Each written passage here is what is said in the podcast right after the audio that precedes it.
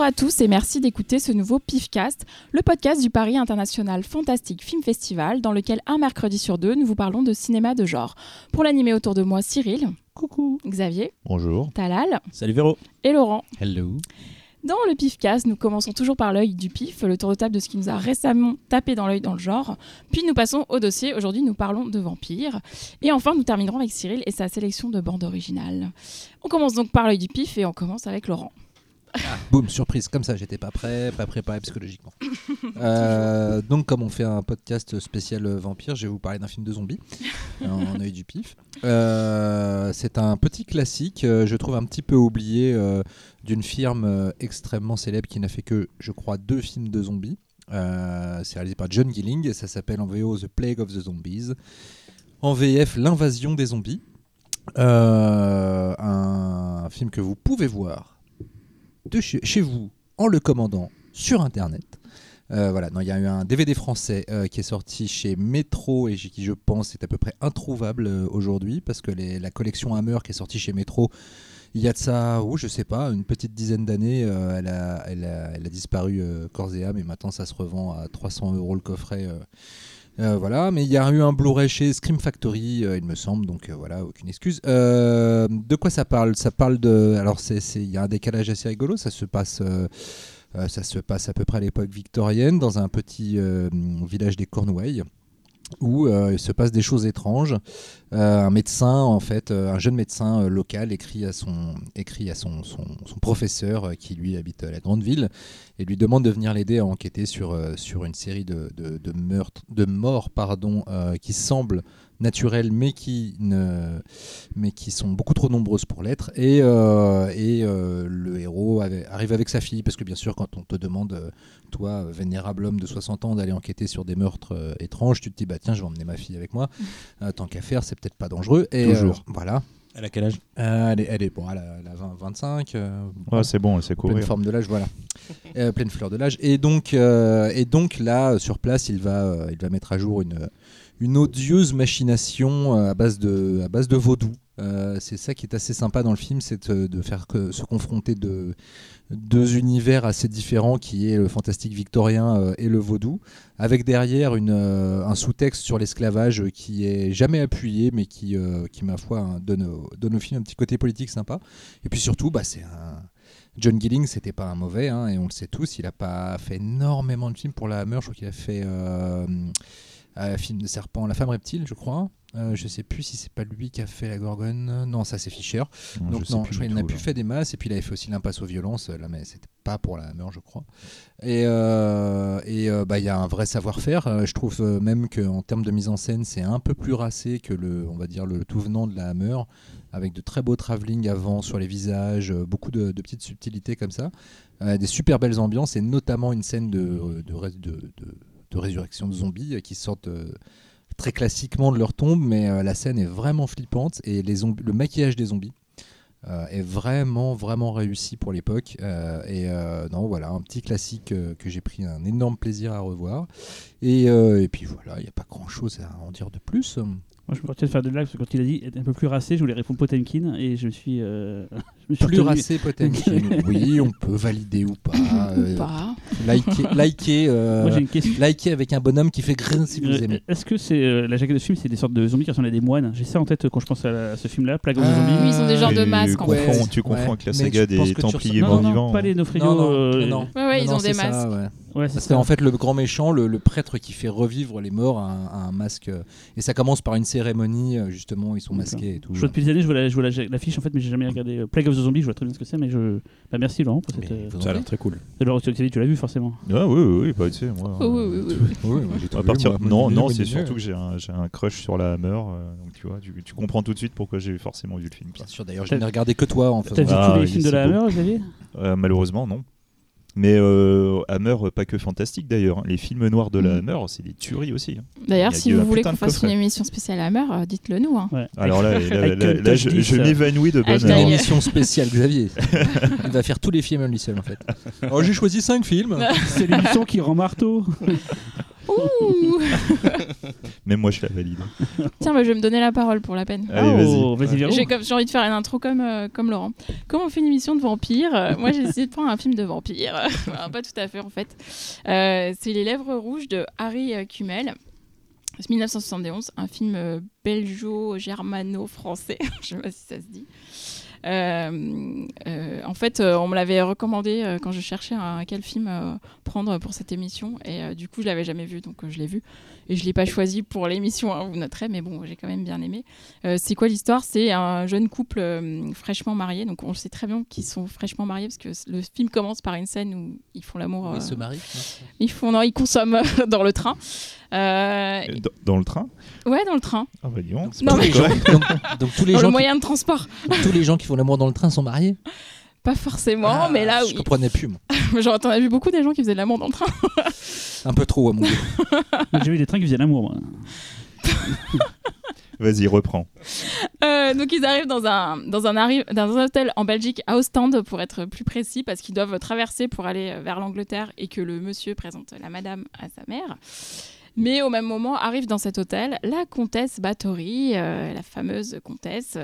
Euh, il se trouve qu'elle était venue ici euh, dans ce même hôtel 30 ans plus tôt, donc le portier la reconnaît immédiatement parce qu'en fait elle n'a pas du tout changé, elle est toujours aussi belle et jeune. Et en fait, elle euh, commence à séduire euh, le couple, c'est-à-dire que le, jeune homme est assez fasciné par elle, et en plus, il est de toute façon fasciné par la mort en général, parce qu'il y a des meurtres euh, non loin de là à Bruges qui le rendent complètement accro, et enfin, il essaie de voir les cadavres, etc. Et la jeune mariée, qui est un peu prude, est quand même un petit peu intriguée par, cette femme un peu mystérieuse, qui clairement entretient une relation lesbienne avec une autre femme, voilà. Le film, euh, enfin, je suis contente de l'avoir vu. Il est étonnant. Je vais pas dire que j'ai aimé, euh, mais j'aime bien le côté girl power quand même, parce que la comtesse Bathory, du coup, pour rester jeune, boit du sang euh, de jeune femme. Et en plus, il y a, alors, je pense pas me tromper, mais il est jamais précisé que c'est du sang de vierge pour le coup dans ce film-là. Donc ça, c'est bien, parce que fuck, hein, pas obligé d'être vierge pour être bien. Euh, et, euh, et en plus, elle le fait pas pour plaire aux hommes, puisqu'au final, elle va chercher plutôt à séduire la jeune femme que le mec qui, lui, au final, est un espèce d'abruti euh, qui pense qu'au cul et à tuer des gens, même s'il le fait pas. Très bien. Comme vous tous autour de cette table, bah n'est-ce pas voilà. La base, la base, quoi, la base. Euh, et bon, visuellement, c'est hyper intéressant. Euh, Enfin, le, le- film est très coloré. Alors, euh, moi, je l'ai vu. C'est- un enregistrement qui a été fait. Il passait sur Ciné Club et c'est un, enregistrement qu'on m'a prêté donc sur un CD. Donc, c'est pas forcément une super qualité, mais euh, par contre, l'image est quand même très très belle. Euh, et en plus, il y a un côté un peu hors du temps, de l'espace. Il y a vraiment un côté onirique. On comprend pas bien toujours ce qui se passe et pourquoi ça se passe. Euh, donc c'est assez intrigant. Juste à noter, la comtesse est jouée par Delphine Seyrig, qui, est une actrice française qui était un- la muse de la nouvelle vague, qui est tournée chez René, Truffaut, Buñuel. Donc elle était quand même hyper connue à l'époque. Donc voilà. C'est une curiosité. C'est pas un, c'est un complète- Jean Rollin réussi en fait. Ouais, c'est peut-être. Il y a peut-être un peu de ça. Un Après, petit- un petit mot sur la musique, Véronique? Oui, la musique de François de Roubaix. Voilà. Tu voulais dire quelque Non, je chose c'est Ouais, ouais. Immense Mais vas-y, compositeur. complète, complète. Non, c'est un très bon compositeur qui a commencé Ouais. par la, la musique au maître pour les chaînes de télé, pour faire les musiques de, de jingle, machin et tout, et qui était un spécialiste du synthétiseur, du Moog aussi. Et, et euh, on lui donne la musique de Chapi Chapeau, par exemple. euh, Ah, il y a ça. C'est lui qui a fait la musique des aventuriers aussi. voilà, Innoventura de c'est- Et c'est plus tard qu'il a vraiment été reconnu comme un des pionniers de l'électro, en tout cas en France, et il a fait la BO qui Mm. est hyper cotée du film. Mais euh, c'est vrai que du coup, ce que dit Laurent, euh, bah, c'est un peu ça. C'est-à-dire qu'il y a ce côté euh, bis réussi. Euh, Enfin, je sais pas, il y a un côté. Enfin, vu que tout est bien fait, là, l'image est belle, le, Mm. enfin, le scénario se tient et euh, la musique est classe. Ils sont sortis aux États-Unis sur le titre Daughter of Darkness chez Mondo Macabro, euh, chez euh, Blue Underground. et tout. Et on l'est passé à Lyon d'ailleurs il y a quelques années. ce Ah. film, ouais. Ok. Voilà. Moi, toi, Cyril. À moi. Donc, ne me regarde pas comme ça, alors. Ouais, je te regarde. euh, Euh, le problème en ce moment, c'est que comme le, justement, le Ça festival arrive, euh, je regarde très peu de films. Et les films que je regarde, c'est des films que je dois voir pour le Pifcast. Donc ça va être le quatrième film de la trilogie Cornetto. Non, c'est un film que j'ai vu et que je n'ai pas aimé. Du coup, je vais vous parler d'un film que je n'ai pas aimé. Et je pourrais préf- Non, putain. J'aurais préféré vous parler. Non, non, non, c'est pas ce que tu penses. Ah bon, c'est pas ça. J'aurais préféré vous parler d'un film que j'ai aimé parce que ça va faire un peu rageux. Euh, non, c'est pas de Us que je vais parler, Laurent, parce que j'ai détesté Us. Mais les gens nous ont dit sur, le, sur internet, mais parlez-en, mais en fait, ça sert à quoi Laurent a aimé, je pas lui casser son délire. alors. C'est On- pas grave. je- hein, Il a mauvais goût, il a mauvais goût, Pour, hein. pour Mad, on a enregistré un forum. euh, on a tous confronté nos, nos Oui, avis sur mais le film. t'as déjà donné ton avis, on va essayer de pas reparler de films qu'on a Oui, déjà parlé. moi, je connais pas l'avis de, de Laurent. Je sais qu'il aime bien, mais j'aimerais bien qu'il développe. Ah, mais il en a pas peut- un efficace précédent. Ou sinon, tu es euh, Movies a- d'avril. hein. il a- juste dit qu'il l'a vu. Ah merde, bon. J'aime bien qu'on en parle après. Euh, ouais, enfin, moi je sais pas, mon de mon oui, oui. C'est un film très mauvais aussi, peut-être moins que Us, mais très nul aussi. c'est Shazam Ah, de alors. David F. Sandberg. Ah, le DC Comics, là Le DC Le Comics. truc ouais. avec Shaquille O'Neal. Ouais, non, non, le, celui avec. euh, non, t'as raison, parce qu'il a- il a raison, il y a deux films qui ont le, Tout à fait. Le même nom. Non, c'est le film qui sort, bah, du coup, euh, qui sera Euh, le sorti. bah, il y a une semaine du coup. Voilà, la semaine 3 dernière. Voilà. ouais. Pour nous, c'est demain, mais C'est sûr, hein. c'est pour C'est vous. sûr, hein. Ah oui, c'est sûr. Parce c'est que sûr. parfois il y a des mauvaises euh, Ah oui. notes Ah, qui sont données non. dans cette émission et Laurent du coup il y a des chroniqueurs qui disent des conneries. Laurent a les boules pour un truc que vous découvrirez plus tard, donc dans une semaine ou deux. un truc qu'on lui a fait croire que c'était avant. Donc euh, David F. Sandberg, on le connaît parce qu'il avait fait le court métrage puis devenu long métrage dans le noir, donc Ah, Lights c'est Out. Ah, Il a fait Annabelle 2, la création du mal, autant dire qu'on s'en fout. Ah, un oui, beau palmarès. Mais le mec était bon, hein, euh, enfin son court métrage était bon, après tout ce qu'il a fait. Ah, c'était pas trop ça. C'est pas trop mal, Lights Out. Shazam, ça fait penser beaucoup à Big. En fait, c'est l'histoire d'un gamin euh, mal dans sa peau euh, qui a été abandonné par sa mère. Alors, abandonné sa mère euh, parce que dans une fête foraine, elle était devant lui. il y avait trop de monde, donc il la perd de vue. Et en fait, finalement, elle l'abandonne. Voilà. Comme dans Elle con. la reverra genre jamais quoi. Putain, Le c'est- film est con à mourir. Et Elle Et le donc- cherche pas quoi. Bah, on verra plus tard. Il y a d'autres trucs, mais en fait, elle a fait non. Finalement, je te avec les flics, c'était pas mal. Dit que ça, je vous spoil le film. C'est ce qu'elle dit Mais vraiment. dans, dans l'humour ou Non, c'est très premier degré, cette scène-là est très premier degré. Euh, donc en gros, c'est un gamin euh, abandonné et tout qui se trouve dans une famille d'accueil. Enfin, il fait que quitter des familles d'accueil une par une parce qu'il est, il cherche à retrouver sa mère, donc il fait des, il, il- il pirate les fichiers de la police pour essayer de savoir où elle est, machin et tout. Donc en fait, il se trouve dans une famille d'accueil. Il y a, euh, c'est, une- c'est la famille d'accueil parfaite avec la petite, euh, petite intello noire. Il y a le, handicapé, il y a le, le mexicain gros. Enfin, il y a c'est une sorte de famille un peu genre United Colors Benetton. Il arrive là, et là même là, il est pas encore trop trop à l'aise. Mais parallèlement à ça, il va se passer un truc, c'est qu'on va, lui refiler. Alors je vous explique pas pourquoi et comment le pouvoir de Shazam. En gros, quand il dit Shazam, il devient une sorte d'énorme gars euh, hyper musclé, adulte. Donc c'est vrai que je parlais de Big tout à l'heure, le film avec Tom Hanks. C'est que le film va constamment jouer sur le côté je suis un gamin, je suis un adulte avec des pouvoirs, je suis un gamin, je suis un adulte avec des pouvoirs. Et tout ce que le film proposait d'un peu fun normalement sur le côté je découvre mes pouvoirs, je m'amuse, c'est 5 minutes dans le film. Tout le reste, c'est une bouillie dégueulasse qui parle de la famille, qui est relou à souhait. C'est moche, c'est un des films les plus moches que j'ai vu de super-héros depuis très longtemps. C'est un film Warner, C'est- donc c'est euh, plus moche qu'Aquaman. J'ai pas vu Aquaman, mais Aquaman, je pense qu'il y avait pour lui au moins quand même une production value un peu plus stylée. Et des requins. Stylé, Requins. non Parce que là, c'est vraiment, on dirait, euh, c'est Il y avait c'est- Nicole c'est Kidman. plat euh, niveau visuel, c'est crade. euh, Et en même temps, est-ce qu'on a un peu pas euh, ras le cul de voir dans les scènes, dans les films super-héros des, des scènes où on découvre ses pouvoirs, bien où sûr. on s'en amuse. Mais là, c'est méta parce qu'ils savent ce que c'est que les super-héros. Donc, ils- parce que c'est dans le monde de, Spi- de Superman, donc ils savent que Mmh. Superman existe. Il existe Genre vraiment. ils tu lisent des bouquins. Et... Même surtout Superman existe dans leur Ah, monde à d'accord. eux et c'est c'est le, Oui, bah, c'est le DC Universe, DC Universe, euh, mes couilles quoi. Du coup, euh, ils savent qu'il existe et donc ils sont là. Est-ce que tu peux voler? Ah ah oui, je peux voler. Mais c'est vraiment, c'est un film débile qui est pas drôle. Le méchant, c'est Mark Strong. Il est, il est, il est nul. Enfin, tout est nul dans ce film. Et même à des moments, je me suis posé la question parce que c'est- très familial, donc très pour les gosses, ce qui peut finalement pas être un problème en fait. Sauf qu'il y a des décapitations, des gens qui sont bouffés en gros plan, hyper gore. Je me suis mais c'est bizarre, et ce cul entre deux chaises. Donc voilà, c'est très très nul. Ça fait un petit moment que j'avais pas vu un film aussi nul. En sortant de la projection, j'ai vu sur Twitter les avis des gens qui disaient que c'était dément, c'était génial. J'ai fait merde, est-ce qu'on a vu le même film? Parce que je, je, je vois plus trop de films de super-héros en ce moment, je vais voir les, les très gros, genre Avengers, machin et tout. Mais là, euh, ça fait un petit moment que j'ai pas vu un truc aussi pourri. Alors j'ai pas vu Aquaman, ça se trouve c'est peut-être mieux qu'Aquaman. Sûrement. Mais Shazam, c'est vraiment. tu peux pas dans Aquaman, il y a une pieuvre géante qui fait du tambour. Voilà, ça, il y a pas ça. dans- Mais Shazam, c'est de le voir. hein. c'est vraiment pourri. hein. Genre, genre, euh, bah, je pense que là, en plus, quand il sera sorti, enfin là, si vous écoutez ça, il est déjà sorti. Donc vous allez pouvoir corroborer. Je sais, j'utilise des mots un peu, un peu rigolos comme ça. Ouh. Ce que je viens de dire, mais voilà. Donc, je vais Ah. pas faire plus longtemps, parce que quitte à défoncer un film, c'est pas la peine d'en faire des heures et des heures. euh, euh, Une petite pensée pour Zack Snyder qui avait essayé de lancer euh, un univers original et qui, voilà, maintenant on Là, retrouve, c'est on sur des hein. trucs qui n'ont aucun intérêt. Je pourrais euh, citer tellement de trucs qui vont pas dans ce film, c'est tellement, c'est vraiment nul. hein, Après, j'aime beaucoup le personnage parce que le principe du personnage en lui-même est cool. C'est juste peut-être que voilà, aujourd'hui on essaie de, de retrouver des recettes en fait à partir de plein de choses et finalement peut-être la personnalité du truc n'y est pas. Mais Moi, euh, je pensais que ça allait être une sorte de truc à la, à la Deadpool, genre un peu rigolo. Parce que moi, contrairement à beaucoup de gens ici, j'aime beaucoup le premier Deadpool. Je trouve ça même. euh, c'est un de mes films de super-héros préférés ces dernières années. Mm. Je sais pas, j'avais ce côté très ramassé, euh, une histoire très simple qui voulait juste re- retrouver sa meuf, euh, euh, un peu violent par moments. J'ai- Vraiment, j'avais vraiment adoré est- bah, Deadpool. bien premier. Alors que le 2 est une, une ignominie. Mais là, je pensais que ça allait être pareil. Et finalement, non, c'est vraiment, ça- c'est vraiment un truc familial. On dirait la fête à la maison ou, euh, ou Big. C'est vraiment tout pour les gosses. Mais sauf que c'est pas drôle, c'est moche, c'est mal écrit. Personne dans les- le, personnage, le personnage principal là, qui joue donc Shazam adulte, c'est un mec qui joue dans la série télé de Chuck. Je connais pas, mais ça vous vous connaissez vous. Il paraît que c'est un mec connu. Euh, Check, j'ai vu un épisode. Donc, euh, Voilà. Et donc voilà, c'est tout ce que j'avais à dire. euh, C'est ce que j'avais à dire sur le sur le sujet. Déferlante de haine. Voilà. Euh, Xavier, à toi. Ah bah, moi, je vais vous parler d'amour, moi. Un porno. Et là, j'imagine c'est ça en plus. Alors, euh, donc, je vais vous parler de la neuvième configuration. Ah. Alors, euh, voilà, bon bah voilà, je vais pas mieux. Donc la neuvième configuration est un film de William Peter Blatty. William Peter Blatty qui est donc l'auteur de L'Exorciste. Voilà, il s'agit donc de son premier film. Donc euh, le pitch. Perdu au milieu d'une forêt le long de la côte est américaine, se trouve un château à l'architecture gothique qui avec le temps s'est transformé en hôpital psychiatrique militaire. Tous les patients sont des officiers de l'armée américaine. Le Pentagone missionne le colonel Hudson Kane pour qu'il détermine les origines de ces maladies. Mais il découvre une toute autre réalité.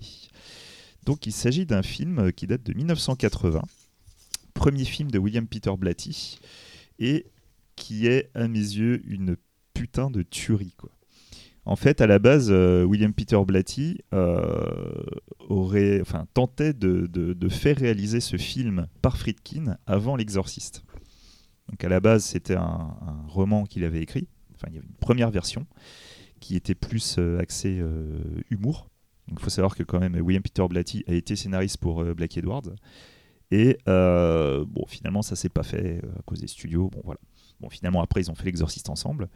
Et euh, entre-temps, il avait euh, retravaillé son roman pour... euh, en fait, j'essaie de vous reprendre le truc plus logiquement. C'est qu'en fait, la première version humoristique parle de la foi. Et suite donc à son travail sur l'exorciste, il a rattaché en fait cet élément de foi à l'exorciste. Et donc en fait, là, si je vous parle de la neuvième configuration, c'est surtout pour vous parler de la véritable trilogie de l'exorciste, qui est donc composée de l'exorciste, la neuvième configuration et l'exorciste 3. Voilà. Et en fait, cette trilogie est une trilogie thématique basée sur la foi. Donc, on va voir le mal, le bien, plein de réflexions autour de ces, euh, notions. Et en fait, la neuvième configuration est donc une suite directe, on peut dire, puisqu'on va, dans les personnages principaux, on va voir donc le cosmonaute Kutcho, qui est dans l'exorciste. Et donc, il s'agit de l'astronaute qui est euh, à une soirée chez la mère de Reagan.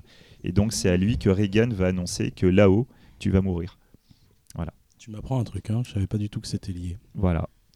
Et en fait, euh, cette trilogie de la foi, euh, je l'ai déjà dit, je suis désolé, hein, mais bon, je n'aime pas l'exorciste. Mais le fait est que la neuvième configuration est celui que j'ai vu à la fin. J'avais vu l'exorciste 3 que je préfère. tu n'as jamais dit que tu n'avais pas aimé l'exorciste? Si, je l'ai dit. Dans euh, l'émission qu'on a perdue. Non, non, on avait dit dans l'émission qu'on avait perdu, mais on avait rappelé. On va faire un euh, récap, ouais. Voilà. Tu vois, moi je suis. Merci Talal. Et donc, en fait, la neuvième configuration m'a vraiment donné le, le- le lien, le lien de tout ça. Et du coup, m'a fait, je vais pas dire évaluer complètement l'exorciste, mais l'exorciste dans ce grand tout crée vraiment quelque chose de, puissant. Et en l'occurrence, la, la neuvième configuration, ce que j'ai trouvé absolument génial dans le film, c'est cette, euh, cette horreur de l'athéisme, cette épouvante que tu peux éprouver si tu te dis que Dieu n'existe pas. Mais, et c'est là le génie du film, sans tomber dans la bondieuserie, et même s'il utilise des symboliques de la religion chrétienne, ce n'est pas un film chrétien. Alors je ne vais pas vous dire pourquoi, c'est juste quand vous aurez vu le film, vous découvrirez qu'il y a une fin alternative.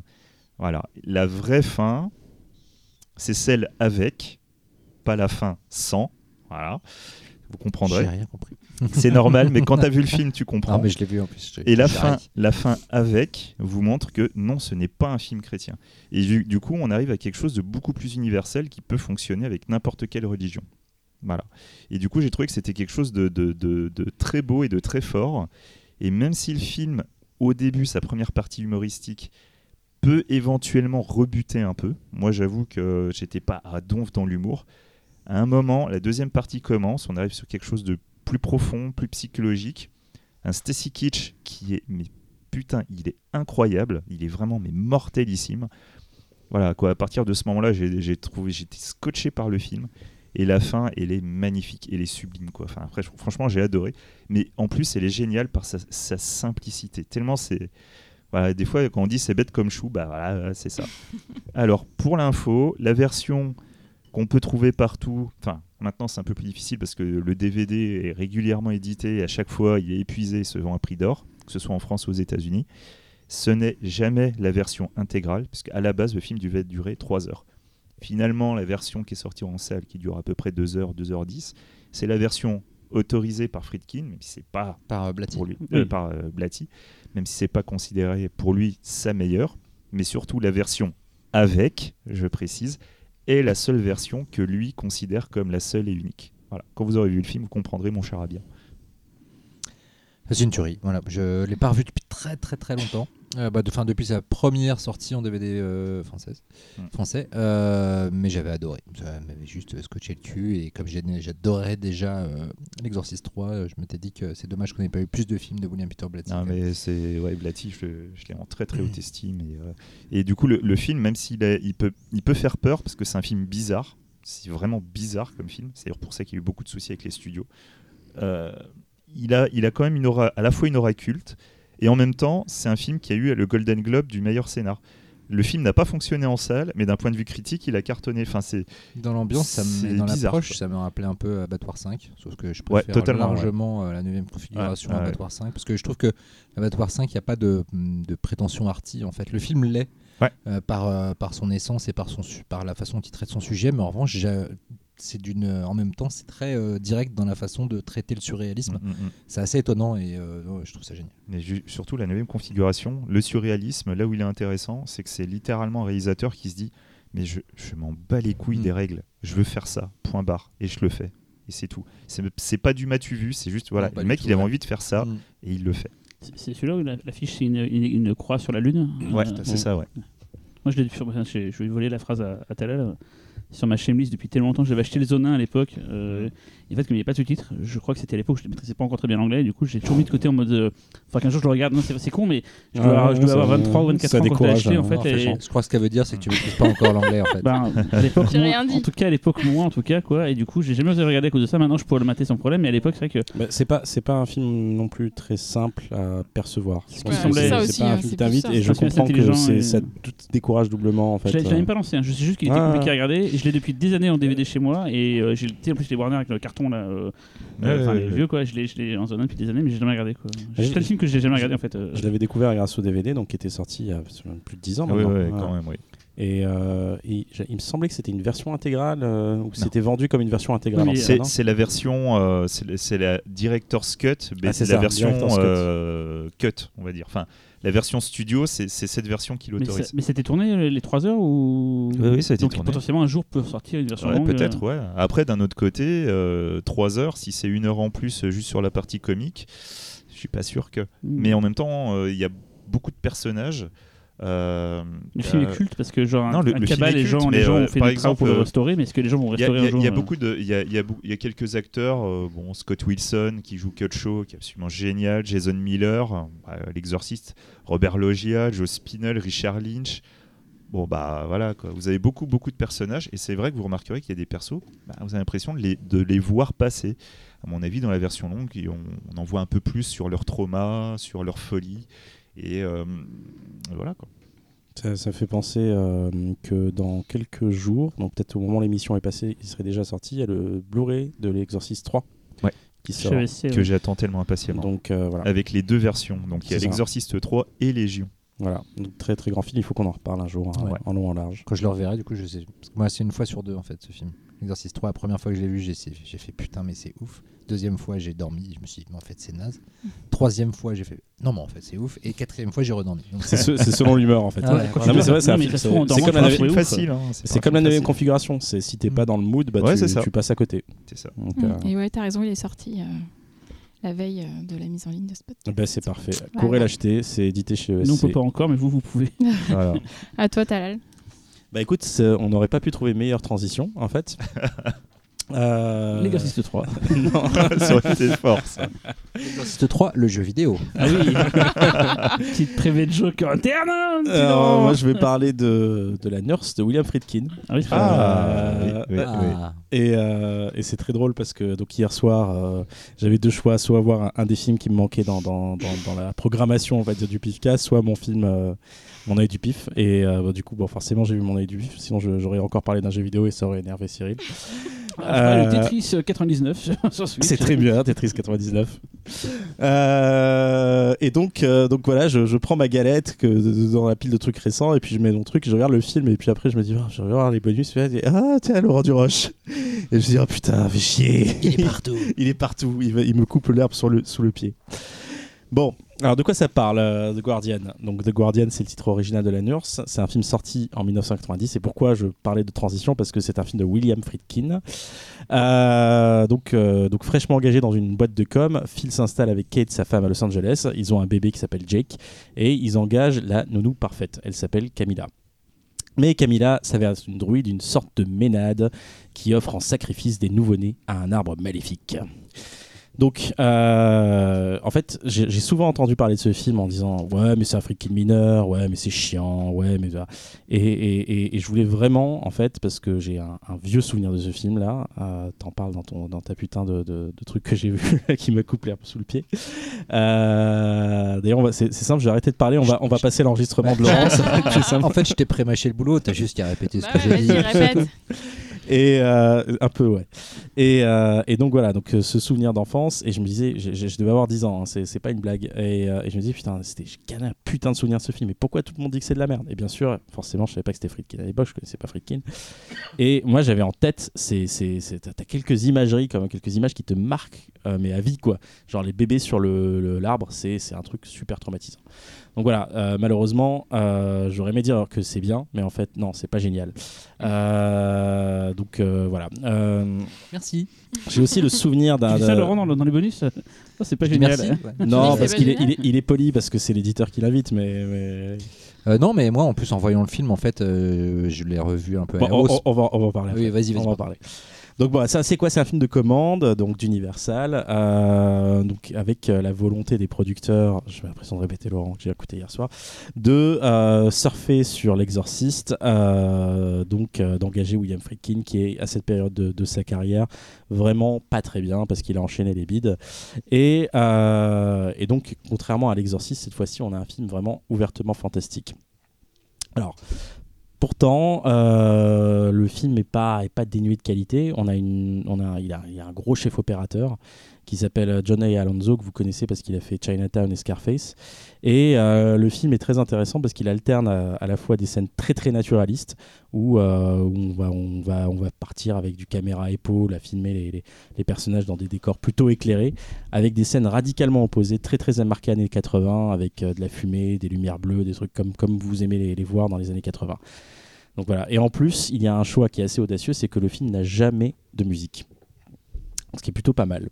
Euh, sauf bien sûr euh, ce petit thème, à chaque fois j'ai entendu, Ti,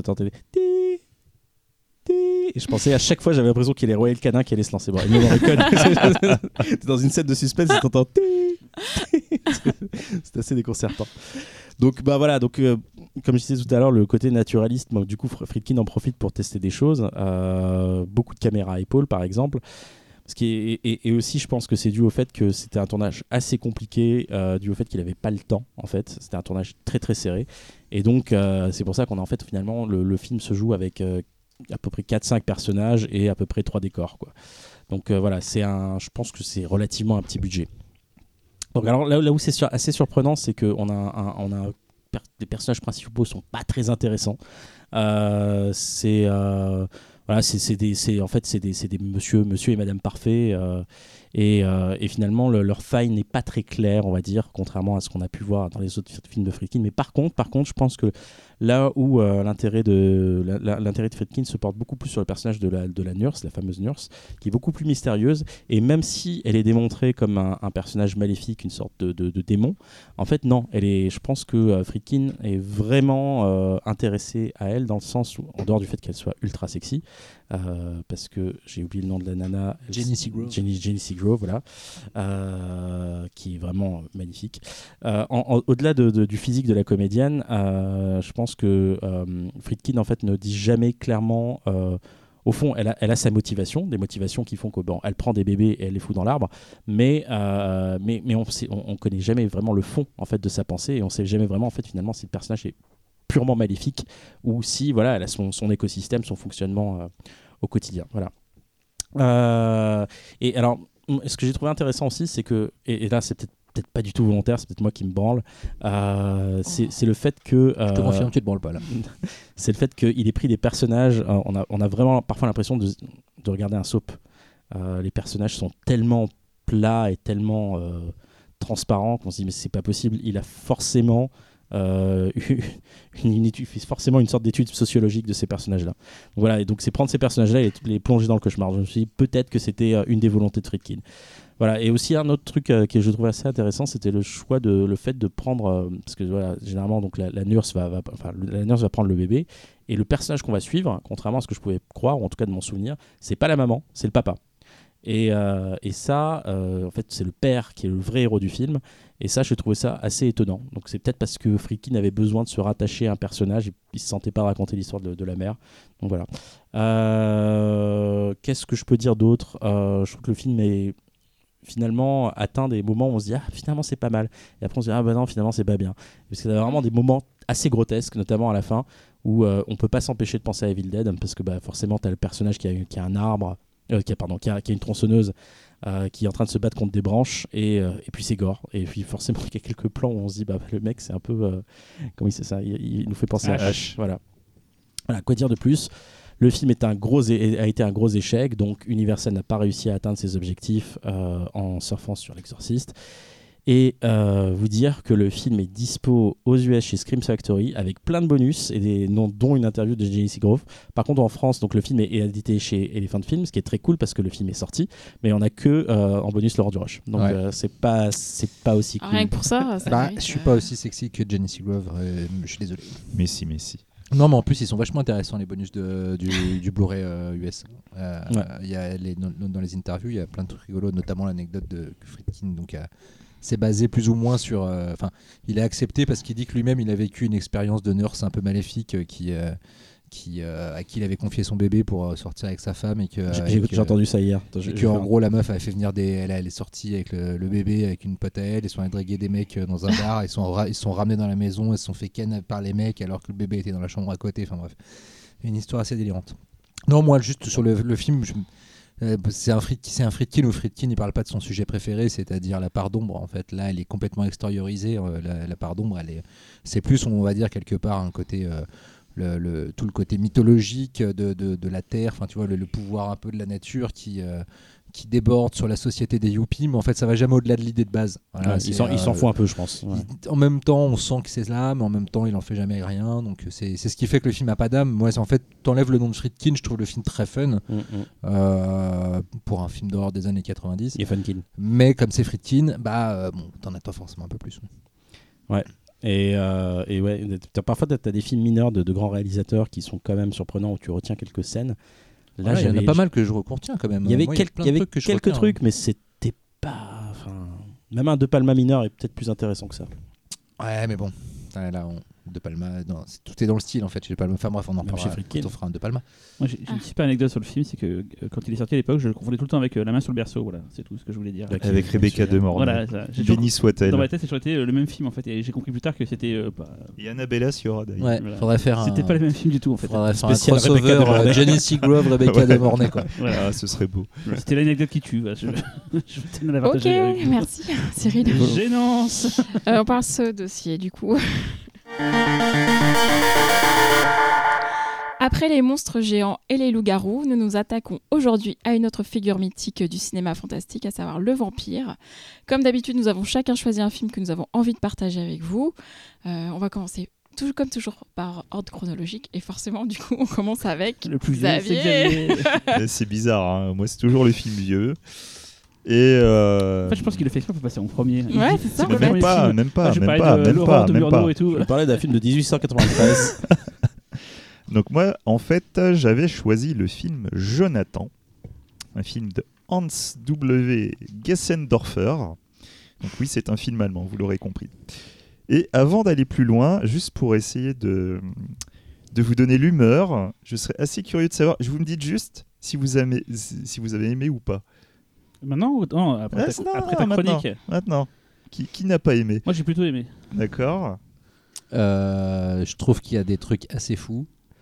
Mais putain, pff, Voilà, et Véro Moi, je peux pas dire j'ai aimé, mais pas. Je, peux pas dire en fait. Voilà, en gros, c'est... Et t'as l'air à rien Il là-bas, l'a pas il vu. a c'est regardé son œil fait. du pif. C'est le film que j'ai pas vu. on en parlera après, Xavier, mais j'ai j'ai tout regardé. Mais globalement, J'ai vu Ah, Jane attendez, Seagrove. après, après, après. Mais justement, moi, ce qui m'intéressait, c'est euh, c'est d'avoir les avis. Et, euh, et en fait, euh, je vais vous dire déjà d'entrée de jeu qu'en fait, tout le monde a raison ici. Voilà, donc c'est un film. Ouais, Bah, moi L'école des fans. Allez, moi à Laurent maintenant. Non, non, non, c'est un film, c'est un film vraiment particulier. J'ai raison, pas de moi. Non, toi, toi, t'es plus dans le jeu, toi, t'es plus dans le game, toi. Va-t'en. En fait, Jonathan est un film de 1970 qui- où, euh, où en fait on va suivre Jonathan, donc Jonathan Harker, vous aurez compris, qui vit dans une société où les vampires résistent au soleil et contrôlent le monde. Un jour, la résistance humaine l'envoie secourir les prisonniers du château des vampires pour les mener à la révolte. C'est le début d'un long périple pour Jonathan afin de reprendre le contrôle de la civilisation pour l'humanité et de l'arracher des griffes des vampires. le moins important, c'est long. Et- Dit comme ça, ça, ça on dirait Van Helsing, le, le film de Summers. Quoi. Je suis Oui, non, mais c'est vrai. C'est vrai, c'est vrai. Ça, ça, ça peut rappeler quand même pas mal de films. En fait, le, ce film Jonathan, si moi j'ai vraiment tenu à en parler, c'est que c'est un, film de vampire qui n'est bizarrement pas très connu, mais si en même temps vous regardez des, livres sur le, cinéma euh, vampirique, euh, il est très souvent cité. C'est une référence que vous trouvez très très souvent. Et après, si vous commencez à regarder les avis des gens sur ce film, et ben c'est exactement ce que c'est exactement vous. Il y a des gens qui adorent, il y en a d'autres qui savent pas quoi en penser, il y en a d'autres qui trouvent ça chiantissime. On peut dire ça tous les En films fait- de la Terre en fait. hein. Ouais, non, mais ce film-là, ce film-là est quand même assez particulier. On est vraiment euh, dans un film, euh, j'allais dire bicéphale, mais non, c'est même tricéphale, même plus. C'est à la fois un film de vampire, c'est en même temps un film sur le fascisme, sur le nazisme, et c'est aussi un film arty, purement arty. Donc, avec tout ce que ça implique derrière. Il y a des moments, c'est très tenu, il y a des moments, c'est n'importe quoi. Euh, Il y a des fois, des qualités deviennent belles et hypnotiques. C'est un film vraiment très étrange. Il y a un truc qui m'a plu, enfin, ce qui m'a vraiment plu, c'est que j'ai pensé beaucoup au film de la nouvelle vague tchèque en fait. Les Valérie et autres et tout, le côté. Et- euh, ouais, mais c'est très bien, c'est très bien de le dire parce que effectivement, scène, le côté très lent, euh, très recul comme ils disent les Américains. ben voilà, et tout, euh, Valérie, Valérie au pays des merveilles en fait est en sorti fait, est sorti la même année. D'accord. C'est c'est assez intéressant. le- les courants du moment quoi. Exactement.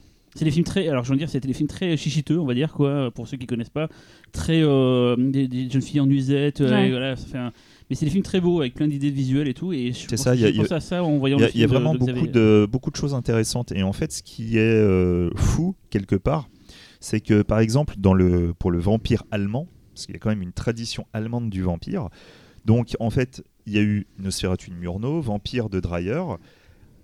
Il a, en fait, Jonathan est avant le Nosferatu d'Herzog.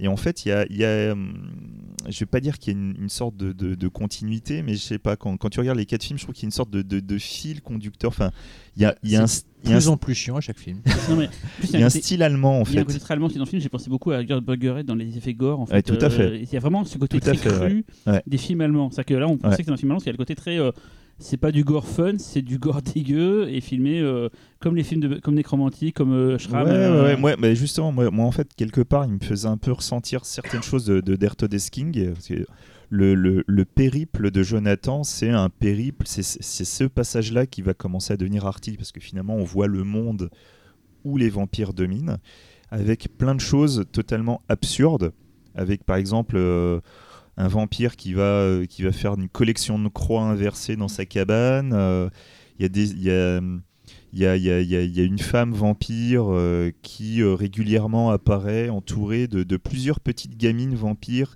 qui sont toutes habillées exactement de la même manière, qui ont un comportement très étrange. Ouais, ouais, c'est Ça, c'est typiquement, tu vois, c'est dans le film, c'est la première scène où elles apparaissent, je me suis dit, mais vas-y, se termine ce plan avec ces gamines assises là qui font euh, des, des- qui font des gestes de Elle danse. danse, ouais, elle danse. Et après, il y a un deuxième plan où elles arrivent, où elles jouent à une espèce de 1, 2, 3 soleil. Je me suis dit, Ouais. tiens, c'est joli, c'est dans chiant, mais c'est joli. Et là, il y a le troisième plan où elles apparaissent qui est à tomber par terre dans le champ, Ouais. avec, un, Mm. avec un, une Ouais, caméra ouais, qui ouais. recule et qui fait un travelling circulaire autour de la nana avec euh, des, des trucs qui flottent dans l'air et tout. Et le plan est magnifique. Et c'est... Rempli de aussi. fulgurance comme Ouais, ça et tout. c'est Je ça. pensais euh, à un film aussi, euh, ça par contre, qui c'est un film dont je parlais bien, qui est inspiré du cinéma tchèque et donc forcément de ça, c'est Innocence de Dejovic. totalement, ouais. C'est des films comme ça qui prennent leur temps. Alors, c'est pas ce que j'aime, mais je sais voir la beauté dans le, dans le chien. Euh. J'arrive des fois à faire abstraction de mon, mon hyperactivité et je, je, bon, je me suis un peu chier, mais j'étais content d'être récompensé régulièrement par des séquences Ouais. euh, oniriques qui tuent en fait. Mais c'est long, putain, mais, mais c'est pas gênant parce que tu sais que t'es récompensé Et régulièrement. voilà, c'est- ça toute la, la- la beauté du film, c'est que même s'il y a des moments tu te dis ah bah là, là c'est raté, là c'est totalement absurde, ça ne fonctionne pas. Et régulièrement après, tu as toujours un truc où tu vas être devant, tu fais putain mais ça tue quand même. Enfin, je l'aurais jamais vu si t'en avais pas parlé. euh, en fait, je connaissais même pas le film. hein. Mais voilà, mais c'est du coup, c'est moi, moi c'est vraiment pour ça que je voulais en parler parce que moi personnellement, je trouve que le film est à moitié raté, mais pourtant je l'adore. C'est euh, le fait, truc est fascinant C'est pas ton film de vampire préféré, mais tu trouves ça très intéressant d'en parler parce que finalement personne n'en aurait parlé. sinon, C'est ça. euh, Personne personne n'en parle et je serais même tenté de dire que pour moi ça fait partie de ces films parce que le film par exemple est édité uniquement dans un DVD allemand sans sous-titres. Bah, je serais même tenté de vous dire, regardez-le sans sous-titres. On- Ou pas. C'est, c'est, C'est il y a vraiment un truc Non, puissant c'est quoi. c'est une proposition intéressante de, de, de, Non, non, Cela mais- dit, de euh, film de vampire. Avoir les sous-titres, ça t'avance pas plus sur ce qui se passe. Si, Non, si, mais, si, un peu euh, quand même, parce que moi, moi, j'ai j'ai regardé le film sans, sans me renseigner sur le, le pitch. Et, euh, et du coup, euh, t'es- assez perdu pendant, on va dire, une bonne demi-heure quand tu, parce que finalement, le, déjà le héros, bon alors, on va en parler du héros vite fait, hein, mais c'est. Ah, mais de toute façon, c'est très simple. hein. Oui, Tous oui. les acteurs, c'est en mode. euh, non, non, c'est pas, que ça hein. joue mal. Non, non, c'est même c'est le, héros qui n'est pas un héros. Non, c'est pas qu'il est Ah oui, fade. le héros n'est c'est pas que, un le- héros. c'est que le non. mec est une tanche euh, absolue en fait. C'est ça. Surtout. Mais, mais c'est parce qu'en fait, il entre assez tard dans le récit, le héros. Ouais. Son, son voyage est lancé tard. Et en fait, du coup, tu as tout le début où tu, tu es dans ce monde dominé par les vampires, mais tu ne le sais pas en tant ça. que spectateur. Donc, ce qui veut dire que tu es complètement paumé. Mm. Et euh, je trouve l'entrematière ultra rude à ce niveau-là parce que. Il se passe des trucs, tu te dis, mais je ne comprends Mm. pas la logique interne de ces scènes. Qu'est-ce qu'on essaye de me raconter Mm, et c'est seulement au bout de 20-25 minutes qu'il y a cette réunion. D'ailleurs, tu sens que c'est une scène euh, limite imposée au scénar euh, parce que du coup, il s'est pas fait chier. C'est un, c'est un, un plan. Alors, je, donc, je vous explique, c'est une scène où, en gros, tu as un personnage qui a un monologue pendant 10 minutes qui parle à d'autres gars et qui leur explique quel est ce monde, qu'est-ce qu'ils vont faire, le héros, qu'est-ce qu'il va aller faire, quel est le plan et tout ça. Et du coup, c'est un plan avec un travelling latéral, gauche, droite, gauche, droite, euh, général, un plan large de tous les mecs qui écoutent. Tu sens que le mec s'est dit putain, j'ai 10 pages de scénario à filmer aujourd'hui avec ce putain de dialogue, on va essayer d'aller vite. Et moi, ça me fait Alors- penser au commun à tous ces trucs-là, le, donc, que je disais tout à l'heure, appellent Euroculte. C'est tous ces vagues-là, on a eu en France Jean Rollin, c'est des, c'est des films, c'est vraiment un, un- un genre particulier. Ce, Ah ouais, ouais, c'est un genre ce particulier. film un ouais, peu ouais. érotique, un peu. Euh, étiez là chichiteux, avec des belles images, avec un, un rythme qui est un non-rythme en fait. Je sais qu'il y en a, enfin à l'étranger, c'est hyper apprécié, c'est genre. euh, c'est comme Jean Rollin, Jean Rollin c'est considéré comme un auteur en dehors de la Mhm. France, et en France c'est considéré comme un tocard, ce qui est à mon sens bizarre, mais bon. Voilà, c'est vraiment ce, ce genre de film. Enfin, ça m'a pas choqué en fait. Quand je- vu, je moi- m'attendais moi- à ça en fait. Moi, Euh, je, je tiens à préciser aussi un truc, c'est que moi, je suis pas le plus grand fan de Rollin. Il y a- quelques films que, que j'aime de Rollin, Mm. Mais je peux pas dire que je suis un fan hardcore. hein. Il y a un film, pu parler aujourd'hui de Vampire qui s'appelle Morgane et ses nymphes en fait, qui est un Mm. film sorti chez Mondo Macabro qui est pareil, ce côté un Ouais. peu. euh, Je préfère. Recul qui- Morgan, qui- qui un vachement bien, mais- Voilà, c'est ce côté très euh, cotonneux, très euh, qu'on a Ouais, fait en. France pendant des années, qu'on trouve plus trop et qu'on retrouve d'ailleurs maintenant un petit peu dans les films de Gonzalez ou, euh, Ouais. ou Mandico. Ouais. Ils reviennent à ces trucs-là Mm. finalement qui font partie de l'histoire de France en fait euh, du fantastique. Mais moi, ça m'a fait penser à soit une version pas drôle de. Euh, merde, du Polanski, du bal des vampires. Mhm. Euh, et, où et je me demande si euh, Brian Clements il a pas vu ce film quand il a écrit Captain Chronos aussi parce que Ouais, c'est possible. ouais. parce que ayant revu Captain Chronos il y a pas très longtemps on retrouve quand même pas mal de similitudes même Ouais, dans la construction de l'histoire C'est pas bête, c'est pas bête. Et justement, enfin, d'un point de vue plus plus plus hum, classique, enfin, essayer de- je vais essayer de vous appâter un peu, quoi. Merde. Les plans. T'a pas il y a- aidé, Il y a Laurent, beaucoup hein. de plans séquences en fait. il est très étonnant le, euh, le voilà. tout Et en fait, le, le, le- Bah, en scène, c'est cool. Hein. derrière, Ouais. la, derrière la caméra, on trouve euh, Robbie Muller, qui a donc travaillé avec Wenders, Jarmouche, donc Mystery Train, Deadman, et Friedkin sur. Police fédérale Los Angeles. Ah oui. Voilà, donc euh, excusez du peu. Et je tiens surtout à souligner, et ça je me tourne vers La Cyril, musique. la Mais musique. oui. Mais elle est démente la La musique. première Putain, scène. qu'est-ce que Pour la c'est scène, même tout le long, Ah non, mais tellement- cette musique, mais je suis amoureux Mais la quoi. première scène, effectivement, la musique, elle, Ah, la elle est démente. première Je me suis dit, scène, tiens, c'est mortel. Je me, suis, ouais. je me suis renseigné voir s'il y avait des BO et tout. Quoi, mais... Et effectivement, après, ça s'arrange, c'est un peu moins présent, mais il y a des plein de morceaux cool. en Ouais, fait, mais hein. tu vois, il y, a- il y y a même un passage, et là je me tourne vers Véro, Oula. Qui fait très Wickerman, je trouve. Ah. Avec la, Bah oui, oui. la nana dans sa Bah cabane en train ouais. de chanter et tout. Puis- Elle chante. et tout ce que ça dégage derrière, des super sensuel et tout, machin. C'est. euh, Ah, voilà, moi, c'est- là que le film m'a perdu sur la chanson. Quand même. Ah ouais. Ah, moi, c'est moi là qui m'a rattrapé. Ouais. Tu vois Du coup, DVD sans sous-titres, donc c'est compliqué pour voir. DVD, DVD sans sous-titres. euh, alors après, moi j'avais vu euh, un DVD avec sous-titres Un anglais, bootleg? mais je pense que c'est un bootleg. Voilà. Et je tiens aussi à préciser deux choses. C'est qu'il existe euh, deux montages du film. Donc il y a un montage de 97 minutes qui n'est pas l'intégrale, mais c'est la version ciné qui était sortie à l'époque en Allemagne. La vraie version doit durer 1h50. Donc si vous voulez vraiment avoir euh, toute l'histoire, c'est 1h50 et je tiens quand même à préciser que le, dans les 1h50 ça rajoute quand même un petit peu d'interaction parce qu'il y a quand même le rapport entre Jonathan euh, et Mina par exemple qui devient totalement inexistant dans la version de 97 Et minutes. J'ai une question qu'on pose jamais d'ailleurs entre nous. Euh, comment t'as découvert le film? Euh, alors je serais incapable de, te, de, de me rappeler où mais moi c'était en salle. Tu l'as vu C'était en festival du coup Ouais, un- je sais ou- plus si c'était en un- festival ou en cinémathèque mais c'est C'était comme ça que. Ouais. bis et tout, d'accord. ok. Ouais, ouais, ouais, c'était comme ça. D'où la version longue que t'as vue toi. euh, Voilà, c'est ça. En tout cas, euh, t'as réussi à me faire regretter de pas l'avoir vu.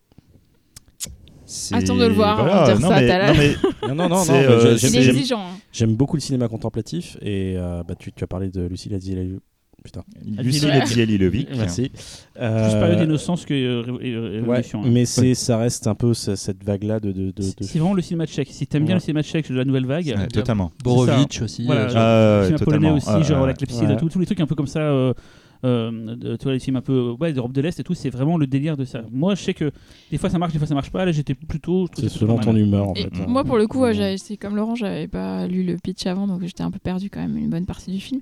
Et je, je trouve qu'à la fin, j'avais quand même encore un doute de me dire est-ce qu'il y a vraiment des vampires dans ce film-là en fait? Mm.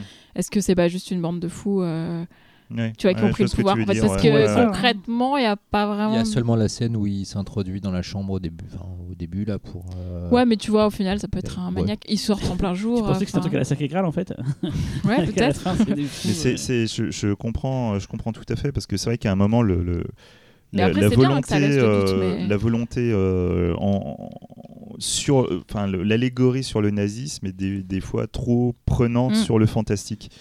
Donc ça, il y a des fois tu, tu sens qu'il s'oublie un peu dans son message. Mais je pense qu'il y a un vraiment. Il y a, pour moi, il y a des problèmes de. Enfin, c'est pas des problèmes de montage parce que euh, je pense qu'il n'y a pas grand chose de pas voulu dans ce film. C'est, je Mm. pense extrêmement maîtrisé sur les intentions Mm, de mm, rythme, mm. etc.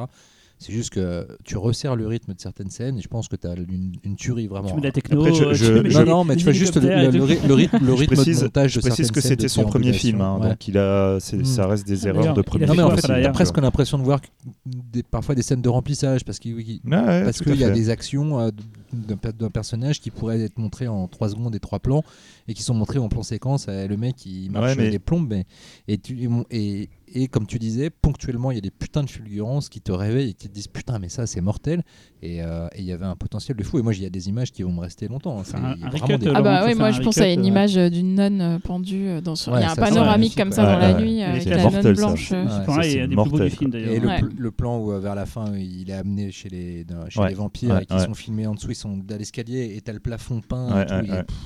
Est-ce que le mec a fait d'autres trucs derrière ou? Ouais, alors euh, en fait, il a, il, a, il a réalisé d'autres films qui n'ont pas eu ce statut culte, mais en fait, il est surtout connu pour un des plus gros soap opéras d'Allemagne. D'accord. Euh, Liedenstrasse, euh, je crois que c'est ça, le... ou Liebenstrasse. C'est un peu comme. Serrador. Mais euh, avec dont on Kundo parlait. Stress, ouais. mais oui Mais c'est euh, non, mais c'est c'est vraiment un des. c'est- J'étais en train d'y penser. C'est un, un des plus gros soap opéras allemands, un des plus longs. euh, Enfin, c'est ultra connu. euh, bon, tu demandes à des Allemands, il y en a beaucoup qui te diront que c'est voilà, c'est horrible. Mais euh, voilà, enfin, c'est voilà, le monsieur euh, n'a pas continué dans le fantastique. Il faut bien manger au bout d'un moment. Ah bah, euh, c'est ça, c'est ça. C'est mon tour. Vas-y. Je vais pouvoir faire la même blague euh, qu'il y a deux semaines. C'est une spéciale prénom, haha, puisqu'après Jonathan, on va parler de Martin. Qu'est-ce qui est jaune et qui attend? Oh là là. C'est Martin. J'ai pas osé la faire. Euh, du coup, oui, euh, il y a deux semaines, on parlait de Georges Romero, euh, juste de Georges Romero. Et là, on va encore parler de Georges Romero, mais parce que j'ai choisi le- le- mon film préféré de vampire, qui est mon film préféré de Georges Romero, qui est Martin, euh, et qui est aussi le film préféré de Georges Romero, sachez-le. Ah, même devant Night vrai. Riders. C'est vrai. Enfin, il a dit ça pour te faire plaisir. Non, en plus il le dit sur les bonus de Night Riders, donc c'est même pas, c'était même pas vendu sur. euh, Bref. oui, je montre, je montre avec mon doigt comme on dirait, ça. on dirait la maîtresse euh, déjà. euh. Donc euh, Martin 1978. euh, euh, je vais d'abord pitcher le film et après je vais dire des trucs. Donc en gros le film commence par une scène assez choquante, mais, la, mais enfin une scène excellente de toute façon. C'est un peu comme Jonathan, c'est la première scène qui embarque tout de suite dans le film. Euh, donc on voit Martin qui est un jeune homme de 17 ans à peine, euh, qui, euh, donc, est dans un train et qui pénètre dans la cabine, donc c'est des wagons couchettes du train et qui va tuer une femme et boire son sang. Euh, ensuite, euh, suite à ce meurtre euh, pour lequel il n'est pas inquiété, hein, personne ne va savoir que c'est lui, il arrive dans une petite ville de Pennsylvanie, n'est-ce pas? Puisque on est chez Georges Romero, donc si vous avez écouté le podcast d'il y a deux semaines, vous savez que la Pennsylvanie, c'est son fief. Euh, et donc, il est en visite chez son oncle, et son oncle est persuadé que Martin est un vampire, ou d'ailleurs plutôt un pam gris, puisqu'il appelle ça un pam gris, qui est plutôt de la mythologie de Hongrie, en fait. Ouais, qui, qui, du coup est un peu présenté comme une sorte de malédiction familiale, Voilà. de Du coup, il interdit à Martin de communiquer avec euh, sa fille, donc la cousine de Martin, euh, qui est jouée par euh, Christine Forest, donc la femme de Romero, dont on a aussi parlé il y a deux semaines. Et en fait, il lui explique que malgré son apparence, Martin a en fait 84 ans, que c'est un Nosferatu et qu'effectivement, il est dans la famille depuis longtemps et que c'est la, la malédiction de la famille. Donc, il a mis de l'ail partout dans la maison, des croix, etc. Mais Martin, lui, en fait, pense qu'il est plutôt malade, qu'il souffre d'une maladie et il se sent vraiment incompris et il en souffre. Mais euh, malgré tout, il tue des gens donc, et il boit leur sang. Donc, euh, c'est bien tout le, problème de Martin. Euh, donc, en fait, euh, cette scène, la première scène dans le train, je trouve qu'elle euh, résume assez bien euh, ce qui me plaît dans le film, c'est-à-dire qu'il y a vraiment un réalisme malaisant, euh, un onirisme et une pointe d'humour, en fait, qui est vraiment présente dans Martin. C'est aussi pour ça que j'aime ce film. Il a une approche vraiment originale euh, du vampire, parce qu'il évacue tous les clichés, donc euh, justement, euh, gousse d'ail, croix, miroir, etc. En fait, tout ça, son oncle va le mettre dans la maison, dans sa maison pour faire fuir Martin, mais en fait, ça n'a aucun effet sur lui.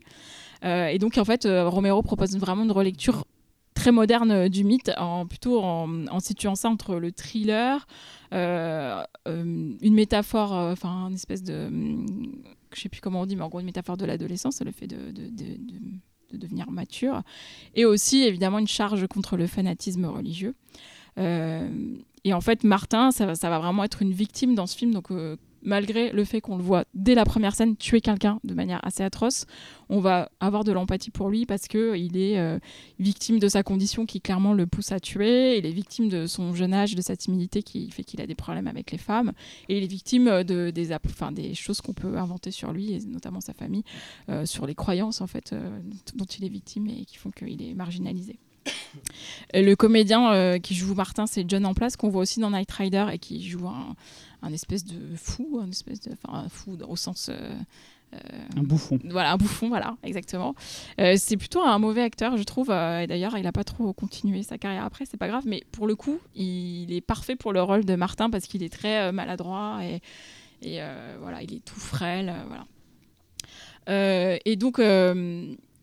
Le film euh, sur la partie j'aime bien ce film sur la partie critique de la religion parce que effectivement il y a ce fanatisme qui fait que Martin est complètement euh, euh, stigmatisé et en plus, il y a une scène avec Romero lui-même qui joue un prêtre qui est assez drôle et euh, parce qu'en gros, c'est un prêtre qui est là, qui boit du vin. Enfin, il est là en gros pour profiter, de ses fidèles. On sent qu'il est beaucoup moins impliqué finalement et concerné que ses propres fidèles. La photo du film est pas belle, mais en fait justement, je trouve que ça, ça vraiment ça souligne la laideur la- de la réalité dans laquelle évolue Martin. Et justement à ce titre, le, le sang qui est hyper rouge euh, enfin la, enfin, la métaphore du sang rouge vient donner de la couleur à la vie euh, de Martin en fait. Et par ailleurs, il y a des scènes en noir et blanc et euh, qui sont un, noir et blanc vraiment crade en fait parce que euh, euh, c'est soit alors on, y a un doute qui est laissé. Est-ce que c'est des souvenirs ou est-ce que c'est des rêveries de Martin lui-même qui réinterprète la réalité pour se rêver comme un vampire un peu romantique, euh, comme dans les films de la Hammer, hein, justement. Peut-être par rapport à toute l'imagerie que lui-même reçoit. D'ailleurs, il y a un moment dans le film où il va se déguiser en vampire avec une cape et des fausses dents, etc. pour dire voilà ce que je ne suis pas, même s'il est quand même autre chose.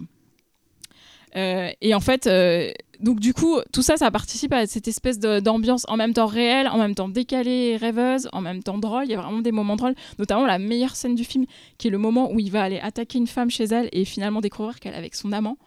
Cette scène, elle est formidable. Elle est hyper bien faite, elle est hyper bien euh, découpée. elle est en même temps drôle, angoissante. on a peur, c'est mélangé avec des scènes de rêve.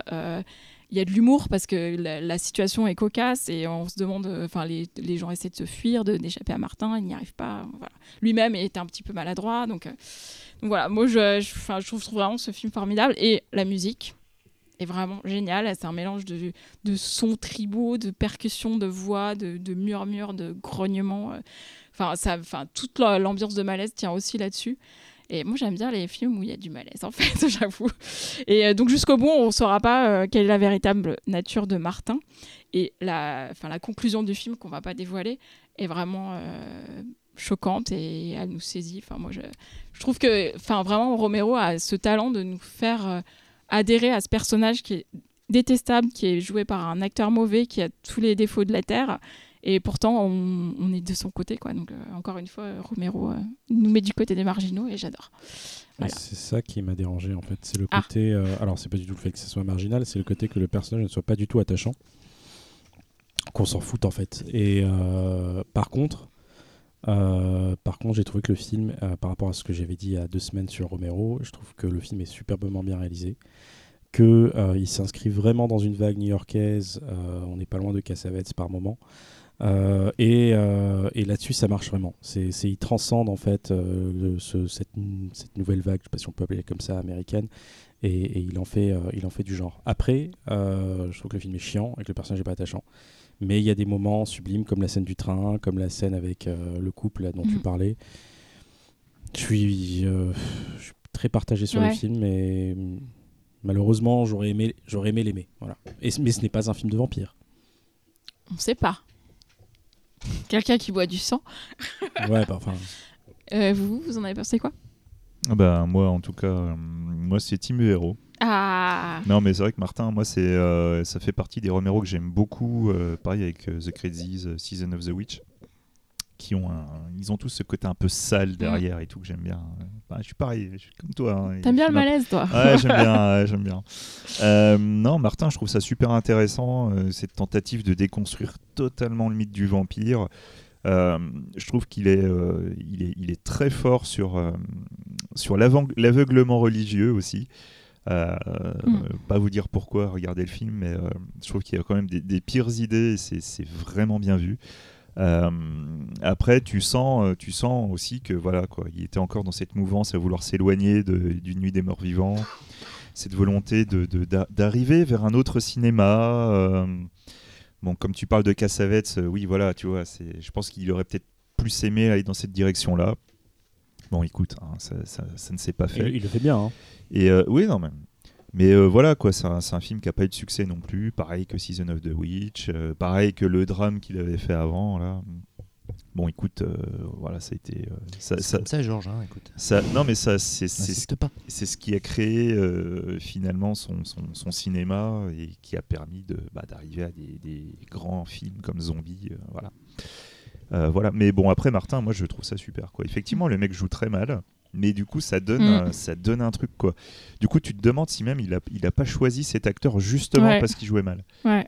Non, il y a vraiment, euh, je sais pas, je trouve le film fascinant, super. Enfin, moi, j'ai- j'aime vraiment beaucoup quoi. Et il y a euh, quand même une scène très touchante euh, quand il perd sa virginité, on va dire, Ouais, avec une, tout à vi- fait, une oui. femme vivante, puisque jusque-là, c'était qu'avec des femmes endormies ou mortes. c'est ça. Et euh, c'est quand même assez touchant, moi, je trouvais, mais bon. Ouais. Non, Laurent? Ah, moi, je suis plutôt Team Talal. Ah, Euh, mince Euh, j'ai jamais. euh, mais enfin, je vois toutes les qualités du film et Dieu sait qu'elles sont nombreuses, mais je rentre pas dedans à cause du problème d'identification au personnage principal. Voilà, donc euh, du coup, euh, je, vois la brillance, mais, mais elle, ne me, elle ne me fait pas bronzer. Donc, on est- n'importe quoi ce que donc je c'est donc très on beau est ce que tu cinq, dire. Et je, vais devoir départager. quoi. Cyril. Et du coup, je suis Team Talal et Laurent. Oh non je me suis fait un peu chier. C'est. Écoute mon micro. Moi, je me fais pas chier. C'est, je- franchement, je trouve Ah. le film fascinant. Je me trouve. je- non, je- mais, je- c'est, je- mais en revanche, ouais, je. J'étais super content au début parce qu'en fait, je veux dire un truc très con, mais j'adore les scènes de train. C'est un con, mais j'adore Ah. les scènes. Et au début, c'est mortel, je le trouve séquence mortelle. Mais ça va jamais plus loin que ça, et je me suis un peu fait chier, quoi. Voilà, quoi. Ok. Voilà, mais c'est pareil, je je vais pas dire du mal du film parce que euh, t'aimes Oui, bien, donc je vais pas défoncer le film. Mais, euh, Tu vois, je suis le seul mec sympa ici.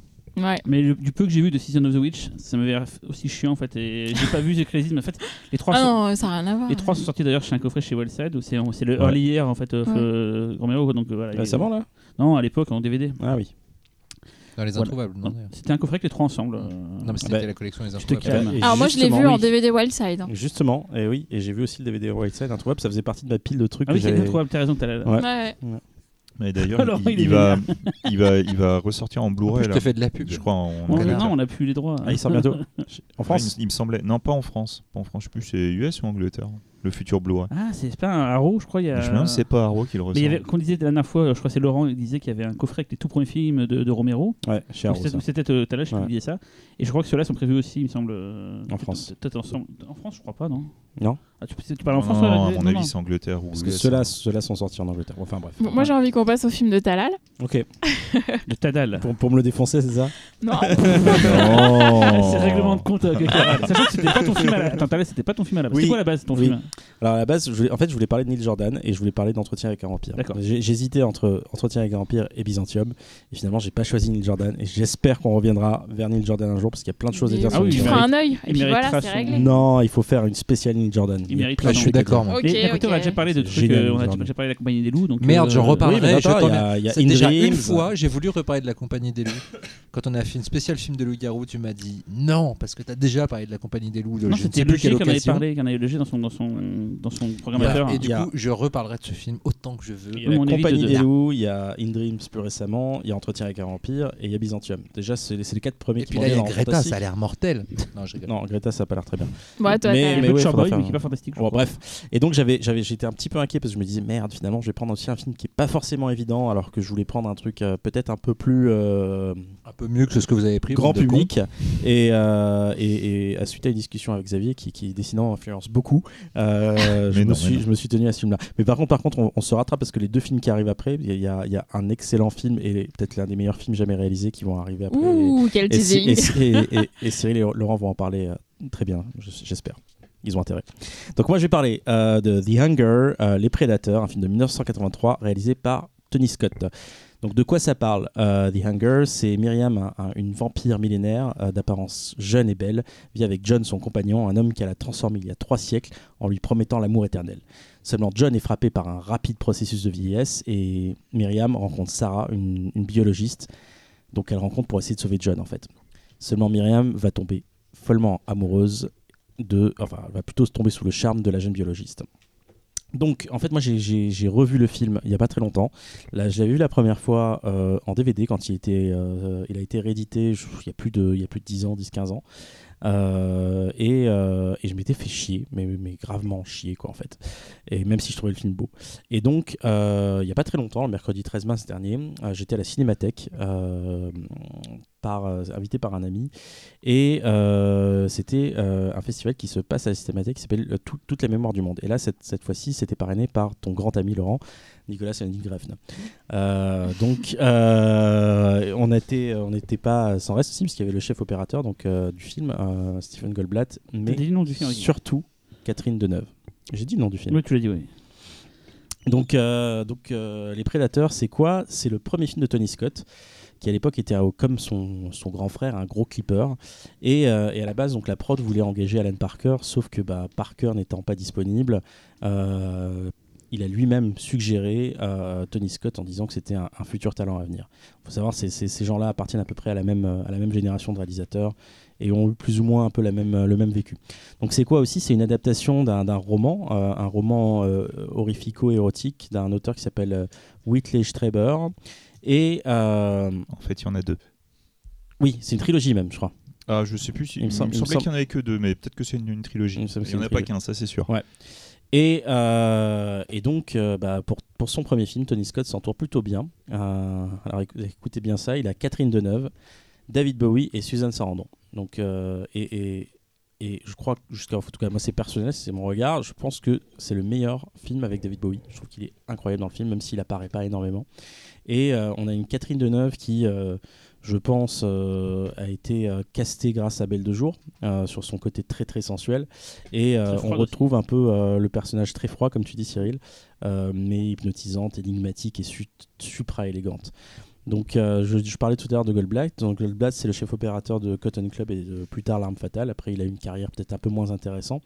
Et c'est surtout au costume. On a euh, Milena euh, Canonero, euh, qui est connue parce qu'elle a fait une flopée de films, dont les plus connus, euh, c'était Barry Lyndon et Shining. Et, euh, et au, SFX, donc aux, effets spéciaux prosthétiques, on a le grand Dick Smith, donc le parrain, Amadeus, l'exorciste, Scanners, voilà, on ne présente plus. Donc au départ, la volonté de, de- de Tony Scott, c'était de faire une sorte de, de version arty des films d'exploitation érotique de vampires euh, des années 70. Donc euh, des, des trucs comme des titres que je n'ai jamais vus personnellement, mais que tu as sûrement vu Xavier, comme euh, Vampiros Lesbos, The Vampire, The Vampire. Lover. Vampiros Lesbos, génialissime. J'y ai pensé un moment pour Oui, le c'est- podcast. C'est ouais. Oui, c'est. Bon. Et bizarre, avec une, euh, avec une, une bande originale ouais, génial. de dingue. Et Miranda de dingue. Soledad, hein, qui est magnifique. Donc, euh, donc voilà, de- de- de- la, la référence dont tu as parlé, de, The Vampire Lover, Blood and Rose, voilà, c'est c'est vraiment des, des films donc de vampires cul, euh, d'exploitation. Euh, et donc voilà, sauf que Tony Scott il met sa sauce. euh, à cette époque-là, il se prend vraiment pour un grand auteur, ce qui ce que je pense qu'il était vraiment. Et, et, il, il ne choisit pas, il ne choisit de réaliser un film qui n'est pas vraiment un film de vampire en fait. C'est un film très romantique, une sorte de rêve macabre et onirique, mais euh, qui ne va pas, une fois de plus, comme peut-être c'était la mode aussi euh, à l'époque, de détourner les codes, donc la gousse d'ail, les grosses dents, les trucs comme ça. euh, Quoique si, il y a des dents, il y a des dents pointues. Donc c'est un mélange des deux extrêmes qui font que le, film est si particulier en fait. On a un casting européen, un casting US, musicalement c'est un gros clip, faut le dire. T'as de la musique classique, de la pop, de la rock. La séquence d'ouverture est assez dingue, euh, avec un- un- une sorte de, morceau de tube rock gothique d'un groupe très connu à l'époque qui s'appelait Bauhaus.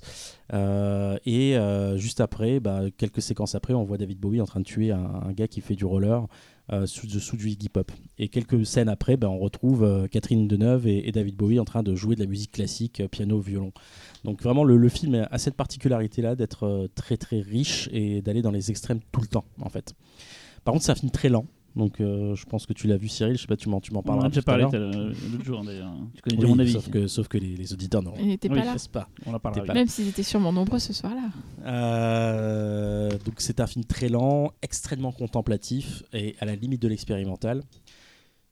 Et avec des thèmes qui sont euh, très intéressants, en tout cas très intéressants parce que pas souvent abordés. Donc c'est sur la, la- la thématique de, de vieillir et de laisser sa jeunesse derrière soi, mais surtout, voilà, c'est cette thématique qu'on a, qu'on qu'on connaît, qu'on peut-être qu'il partage même avec, avec son frère Ridley dans, dans Blade Runner et le justement le fait que de, de cette, de cette quête de personnages qui ne sont pas humains et qui recherchent cette sorte de vie éternelle. C'est marrant parce que t'en parlais, juste au moment où t'en parlais, j'étais en train de me re- de revoir la scène de, de Rutger Hauer et je me disais que les, les deux films avaient vraiment un feeling similaire sur cette thématique-là. Un lien de parenté, clairement. Et, euh, et aussi un, un film sur le désir, donc euh, l'amour, la vie. Et euh, parce que dans Les ce vaches. film, et dans- ouais. Parce que dans ce film, tous ceux qui ne sont pas désirés meurent. Et ils ne meurent pas simplement, ils meurent sous d'atroces souffrances. Voilà. Donc je pense qu'il doit y avoir un peu de vécu derrière cette histoire. Donc par exemple dans le film Da- David Bowie vieillit, euh, c'est très tôt, hein, je ne spoil pas, euh, David Bowie vieillit très très vite, Catherine Deneuve ne le désire plus, car elle a jeté son dévolu vers une autre femme, donc David Bowie meurt. Voilà. Et d'ailleurs la scène de, vieillissement de Bowie est juste incroyable. Euh, c'est un truc complètement surréaliste. Alors, euh, pour le grand public, ce qu'on a retenu, c'est beaucoup la scène de lesbienne, parce que le film est devenu culte dans la communauté LGBT à l'époque, même si c'était un échec, un gros échec cuisant.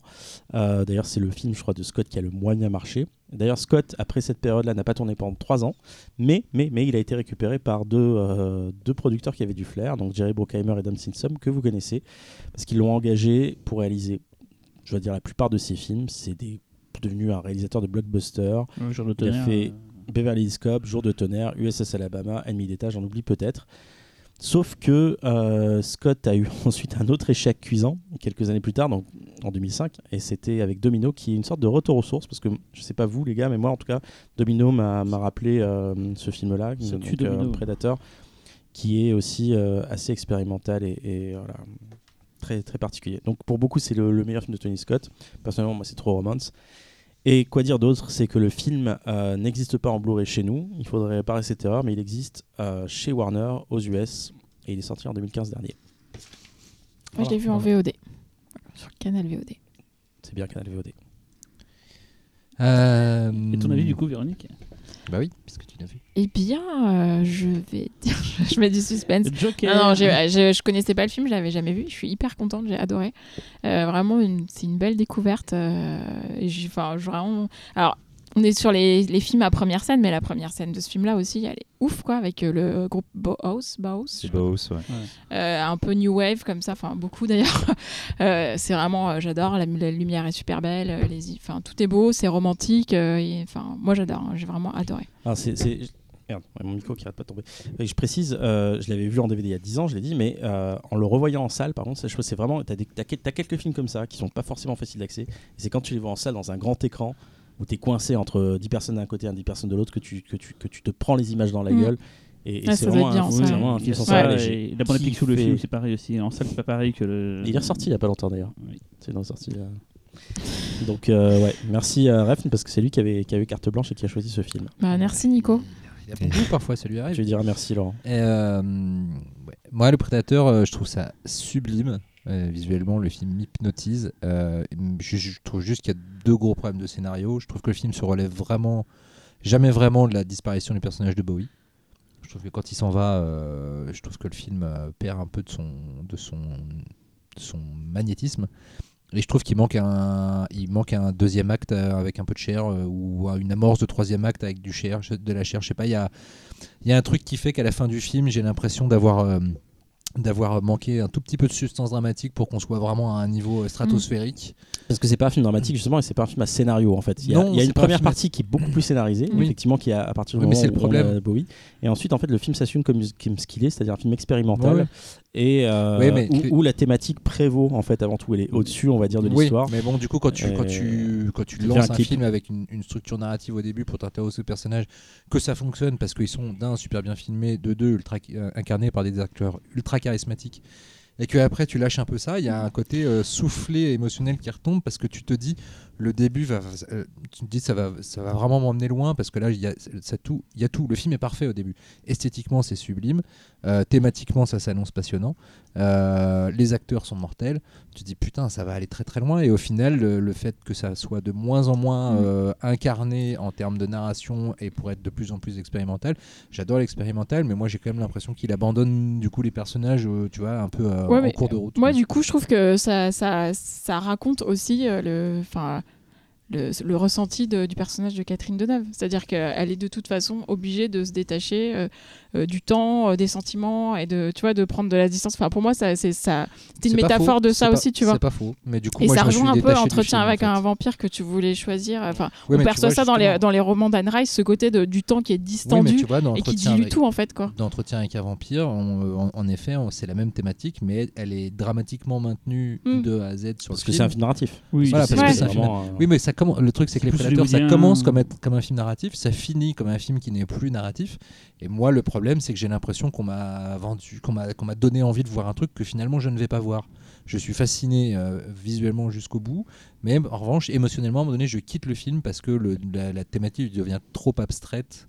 Même si euh, eh, c'est super intéressant ce que, ce que tu dis, Véro, et, euh, et j'adhère, mais voilà, moi, il y a- il me manque un truc pour que ce soit vraiment. euh, Je comprends. Et c'est aussi ça qui a fait que j'ai hésité à, à prendre ce film. Euh, c'est euh, c'est qu'il y a tellement de bons films de vampires qui sont à la fois des qui sont qui peuvent être des, des- des- divertissements grand public mais qui sont qui peuvent être aussi des chefs-d'œuvre. Il y a pas très longtemps on a parlé à- de Vampire vous avez dit Vampire qui est un des un des meilleurs films dans le genre Euh, et, et donc voilà ce choix là bah voilà c'est peut-être aussi pour Ah, faire mon excellent et, et donner envie. Ah, Xavier, t'en penses quoi? Euh, bah, moi, je lui ai fait une inception, donc forcément. euh, ouais. Ah bah oui, c'est toi qui. Voilà, mais euh, non, non, moi j'adore, j'adore le film. Je trouve qu'il y a des scènes de dingue. euh. l'acmé euh, de, de Libs. C'est déjà, qu'il y a- Voilà. a les notes de cette musique qui Non, arrive déjà de base, nulle mais- part, moi, quel- enfin, quelques, dans quelques films que ce soit, ça me transporte. Non, mais à chaque fois, mais, mais, mais je trouve que c'est un des, une des scènes les plus, les plus belles sur cette musique. C'est une des celles où la, la- la musique, elle est, elle est vraiment liée aux images. Enfin, moi, Et- j'écoute cette musique, je pense à ce film et à un court métrage en images de synthèse. Et à trop romance. Oui, à True Romance. Moi, je la trouve l'utilisation trop c'est romance vrai. du, du même réalisateur, je la trouve complètement barge. Ouais, ouais, c'est un auto-clin d'œil. euh. Mais, euh, mais voilà, enfin pour moi le film, le film est mortel et en fait le, le- le- le- je comprends ce que tu dis après le passage de Bowie. Et je trouve que justement après le passage de Bowie, on arrive vraiment à, à comprendre la, la- la- la vision de Deneuve du monde, ce, ce côté déconnecté, ce Alors. côté euh, sans, sans- intangible quelque part par cette abstraction. Ce qui, alors, ce qui joue peut-être moi dans ma vision du film, c'est que d'un, Deneuve, j'ai jamais vraiment complètement réussi à accrocher avec son, avec son jeu, avec son physique. Je la trouve magnifique, mais je la trouve toujours très distante. De deux, ça se voit qu'elle est doublée dans le film pour les scènes de cul. Ah oui, ça se voit ça. oui, Et oui, moi, ça, ça, me gâche complètement le truc. Ah, J'ai envie de la voir à poil, toi. J'ai j'ai l'impression Ouais. que c'est. Ah, si, si. Ah non, c'est jamais elle, ça se voit. C'est sûr. Et, Ah, en- et fait, et en fait, euh, ça, moi, ça se voit tellement qu'en fait, je me dis que Ça change. si tu veux, ça, ça alimente le fait que je ne crois pas en son personnage parce que j'ai du mal avec l'actrice et avec son jeu en général. Et en plus, là, je me dis que la meuf n'était. Était... Ouais. Alors après. J'avoue que ça m'a un peu fait décrocher de le voir. C'est son droit de ne pas vouloir apparaître nu. hein. Je, ne dis pas le, le contraire, mais. Justement, Le ce fait soir, est- Laurent, pour toi, nous avons invité Catherine Deneuve. Nu. Ah, alors, euh, bon, si on peut revenir quelques années en arrière, ça va arranger. Euh, mais vraiment, euh, du coup, dans ces scènes-là, en fait, je ne vois que l'artifice de montage, etc. Et je me dis, euh, euh, je sais pas, soit elle n'était pas assez euh, impliquée pour. Enfin, tu vois, il y a.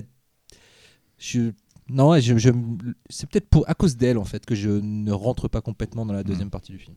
Ouais, On écoute. T'as t'as donné ton avis, Cyril? Non, Ah, mais on attend d'avoir ton avis. s'en Il a dit que c'était du- Mais chiant. non, justement. mais t'as dit c'est chiant. Moi, je me suis bien fait yesh. aller par quatre chemins. C'est un film que je voulais voir, mais depuis des années, vraiment, c'est un film que je voulais voir. J'adore Tony Scott. Mais en fait, pas oublier qu'on en a pas dit, mais Tony Scott et Ridley Scott viennent de la pub à la base. hein. donc c'est des faiseurs d'images. Ce qui m'a jamais gêné. hein. Moi, c'est un truc que j'aime beaucoup d'habitude. Mais là, j'ai vu un, un- un film super. Je pense qu'en salle, j'aurais kiffé. Parce qu'il y a des séquences euh, dingo, enfin tout le long du film. Le film est, est un bijou en fait, ça- visuellement ça a tombé quoi. Mais je vais pas mentir, je me suis vraiment fait chier. Et le seul truc que j'avais, j'allais dire, ah, moi c'est cool, on voit les, on voit les seins de Katoche. Et là maintenant, même- Sérieusement, c'était un argument. bah, c'était un argument comme un autre, voilà. Vaut mieux voir Bah, ceux de Suzanne les- Sarandon. Bah oui, hein. t'as ceux de Suzanne, c'est c'est bon. mais Toi, tu veux tout, toi. Catherine, j'ai toujours trouvé que c'était une très jolie femme et j'étais content. Je me suis dit, putain, en fait, on voit. on- on- Et est-ce que c'est les fesses de David? Ah, il y a un plan. Et je me suis dit, c'est cool, Bah au moins, oui. ça donne sa chance Ah, à tout le monde. euh, Bah, pas sûr. hein. Ouais. Et effectivement, le maquillage de David euh, Bowie en vieux, il est, il est assez mortel et tout quoi. Non mais c'est c'est pas un film détestable, mais euh, voilà. Pour ceux qui, qui, qui au bout d'un moment commencent à nous connaître, à nous écouter, qui ont à peu près les mêmes goûts que moi en termes de films chiants, voilà, je donne le, le trigger warning d'attention. film un peu chiant. Et attention, c'est un film que j'adore. Donc vous avez vraiment le double, Voilà. le Non, mais- double label. mais le là. film est bien, c'est- je peux pas dire c'est de la merde, c'est débile, le film est très bien, mais je me suis vraiment fait chier quoi. Mais je pense qu'en salle, ça doit être hypnotique en fait. Ouais, Euh, ouais. Et, et d'ailleurs, il me- ressorti en salle à l'époque, bien avant la, la, la vague des ressorties qu'on voit maintenant. Il y a peut-être 10 ans, je me souviens, il était ressorti en 35 mm et tout. Et je voulais le voir à ce moment-là, et bon, bah, j'ai zappé quoi. Et je, et je voudrais juste rajouter un petit détail pour ceux qui tomberaient sur le, le coffret euh, opening euh, Les Prédateurs. Donc il y a une série télé en fait qui a été euh, qui, est, qui est sortie et en fait c'est c'est une série euh, à sketch un peu type Les Contes de la Crypte. En fait le, le fil conducteur c'est le personnage de Bowie qui va raconter saison cette 2. histoire. Et vous trouvez pas, c'est bien les prédateurs et pas les prédateurs, sinon vous allez voir, pas voir le même film. hein. Oui non c'est c'est sûr. pas la même chose. Par contre, si c'est les prédateurs de la nuit, prenez-le, c'est super. Ah bien. oui, avec euh, Brigitte Lahaie. avec Brigitte. Et là, pour le coup, elle est un petit peu plus D'ailleurs, généreuse Jess- que Catherine Deneuve. D'ailleurs, on pose des questions là ici. Est-ce que vous voulez voir un spécial Jess Franco? Ouais. Bah, Nous, on aura envie, hein, mais euh, est-ce que vous, euh, les auditeurs, vous Bah, voulez dites-nous, dites-nous. entendre Alors, sachant qu'il a fait 400 films, hein, donc. En euh, plus, il va, y avoir, il va y avoir une actu. Il y a son autobio qui sort en France. euh, Ah ouais? Tout à fait. D'accord. Il y a eu une rétrospective à la Édité chez, Bah, on peut française. l'inviter, chez alors, Sirius, chez si Sirius c'est- Publishing. D'accord. Donc Jess Franco, il y a de quoi faire. hein. Après, c'est très particulier. C'est ça. Voilà, c'est- mais c'est pareil. Je trouve ça très intéressant, Jess Franco. Je préfère faire Neil Jordan. hein, Je sais pas si. Mais Bah, on peut c'est- faire les deux. l'un n'empêche pas l'autre, euh, monsieur Talal. Rien n'empêche pas l'autre. À toi, Laurent. D'ailleurs, je Euh, tiens à dire que pour le moment, ouais. On a fait que des films de vampires qui sont pas vraiment des films de vampires. Heureusement que Laurent Ah. est là. Parce Non, que on a là, fait il y a des pas films de. Bah, on a fait attends, des- euh, alors les non. prédateurs. Alors non, alors les non, mais- Prédateurs et le mien c'est des purs Euh, films de vampires. On a fait, on a si, fait des films de, peu. des films de vampires chiants. Alors, on n'est pas du tout du même avis parce que je, je te fais mon intro du coup. J'ai un aveu à faire. Les vampires, ça me fait chier. Oh. Voilà, globalement. Le- le- la- c'est le monstre du bestiaire fantastique que, j'aime le moins. Plus que les poulpes. Enfin, Non, je préfère les poulpes. Non, Mais c'est un ça animal, le tue, poulpe. arrête, c'est fou. mais les poulpes géants. Ah, euh, d'accord. Surtout quand tu joues du tambour. Euh, non, non, euh, le la figure du vampire, en tout cas la figure classique, romantique du vampire, me casse les bières. Genre, entretien avec un vampire, ça te gave?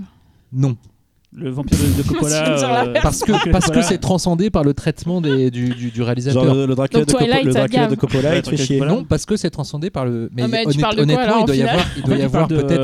de, Twilight, mais oui. Non mais il doit y avoir 5 films de vampires que je surkiffe en tout et pour tout sur la, trois- euh, les milliers de films de vampires Londres. Terminator. Underworld et, euh, et non, le personnage du vampire globalement m'emmerde parce que non mais tu vois, Entretien avec un vampire, très bon exemple. Euh, T'enlèves euh, toutes les scènes parce que le film a l'intelligence d'être un vrai film d'horreur. Donc euh, pour moi, Un vrai drame coup, aussi. Oui, mais Surtout. Mais globalement, le, le- le mec qui, qui se lamente d'être vieux, tout seul, et puis qui pique deux gouttes de sang dans le, dans le cou d'une nana, et puis euh, qui s'en va râler, et puis à la fin on lui fout un pieu dans le cœur. Ça m'a ça, toujours fait chier. Donc du coup j'ai pris un film de vampires où euh, les vampires pourraient être des loups-garous, pourraient être des zombies, on s'en bat le steak. Un vampire à Brooklyn. Pour être des poules. voilà, ça serait exactement la même chose. Donc c'est From Dusk Till Dawn, c'est-à-dire Une nuit en enfer de Robert Rodriguez. Euh, bon, bah le pitch, je vous le fais vite fait, c'est deux. euh, non d'ailleurs, en- Non, un peu sur le pitch parce Ah que oui. c'est intéressant. C'est intéressant parce que ce sont deux, euh, deux, deux bra- frères braqueurs euh, qui sont joués par euh, George Clooney et Quentin Tarantino euh, qui viennent euh, donc de faire un braquage et qui, euh, et qui s'enfuient euh, dans une, une cavalcade sanglante poursuivie par, euh, par tous les flics euh, de l'État euh, et pour euh, réussir à un petit peu à se, à se glisser dans la masse et pour passer au Mexique, ils prennent en otage une, une famille, c'est-à-dire un père et ses deux enfants en camping-car et, et donc ils passent la frontière et, et ils vont à leur point de rendez-vous, ils ont rendez-vous avec quelqu'un qui va se... J'ai une réplique. Vas-y. What's in Mexico? Mexicans. J'adore cette réplique. Et, euh, et donc ils arrivent euh, à- dans un bar qui s'appelle le Titty Twister, euh, euh, pour l'anecdote, c'est-à-dire le tordeur de tétons, voilà. Et, euh, Ah, t'as qui, envie de qui a dire failli téton. être le titre original qui a du fait film. niette Ah oui. Titi, tout à fait. Et euh, parce qu'ils ont rendez-vous là avec, euh, avec la personne qui doit, qui doit les aider à, à- on va dire, à disparaître définitivement. Euh, et là, on en est déjà à, euh, je pense, une bonne heure de film. Donc, euh, et sauf que une fois qu'ils sont dans le bar et qu'ils commencent un peu à faire la teuf, parce qu'ils pensent être tirés d'affaire, ils se rendent compte que le bar est un repère de vampires et que le but des vampires, c'est de fermer les portes et de bouffer tout ce qui n'est pas vampire pour, euh, bah, se, taper une petite collation. Donc, euh, non, ce qui est assez génial, c'est le, côté justement bascule du scénario où on est dans un pur polar tarantinesque, hard-boiled pendant une heure. Et si on prévient, si on n'est pas prévenu, le, le change, le- la bascule est assez, euh, est assez frappante. D'ailleurs, j'ai une toute petite anecdote euh, personnelle, c'est que j'avais montré euh, le film à ma belle famille de l'époque, qui n'est plus ma belle famille de maintenant, et, et ma belle-mère qui adore les polars était au taquet, je lui avais rien dit et tout, et le premier vampire apparaît, elle s'est levée, elle a fait ah bah non, et elle s'est barrée, et puis elle, elle a pas vu la, la fin du T'as film. pas dit voilà. qui réalise? Bah, Si, si, Robert si. Rodriguez, j'ai Tu dit l'as dès le début. Ah ouais, je suis pas entendu alors. je suis pas Voilà, sûr. tu ne suis pas. Bah, Euh, voilà, donc euh, c'est un scénario de Quentin Tarantino euh, que Robert Kurtzman lui a demandé d'écrire.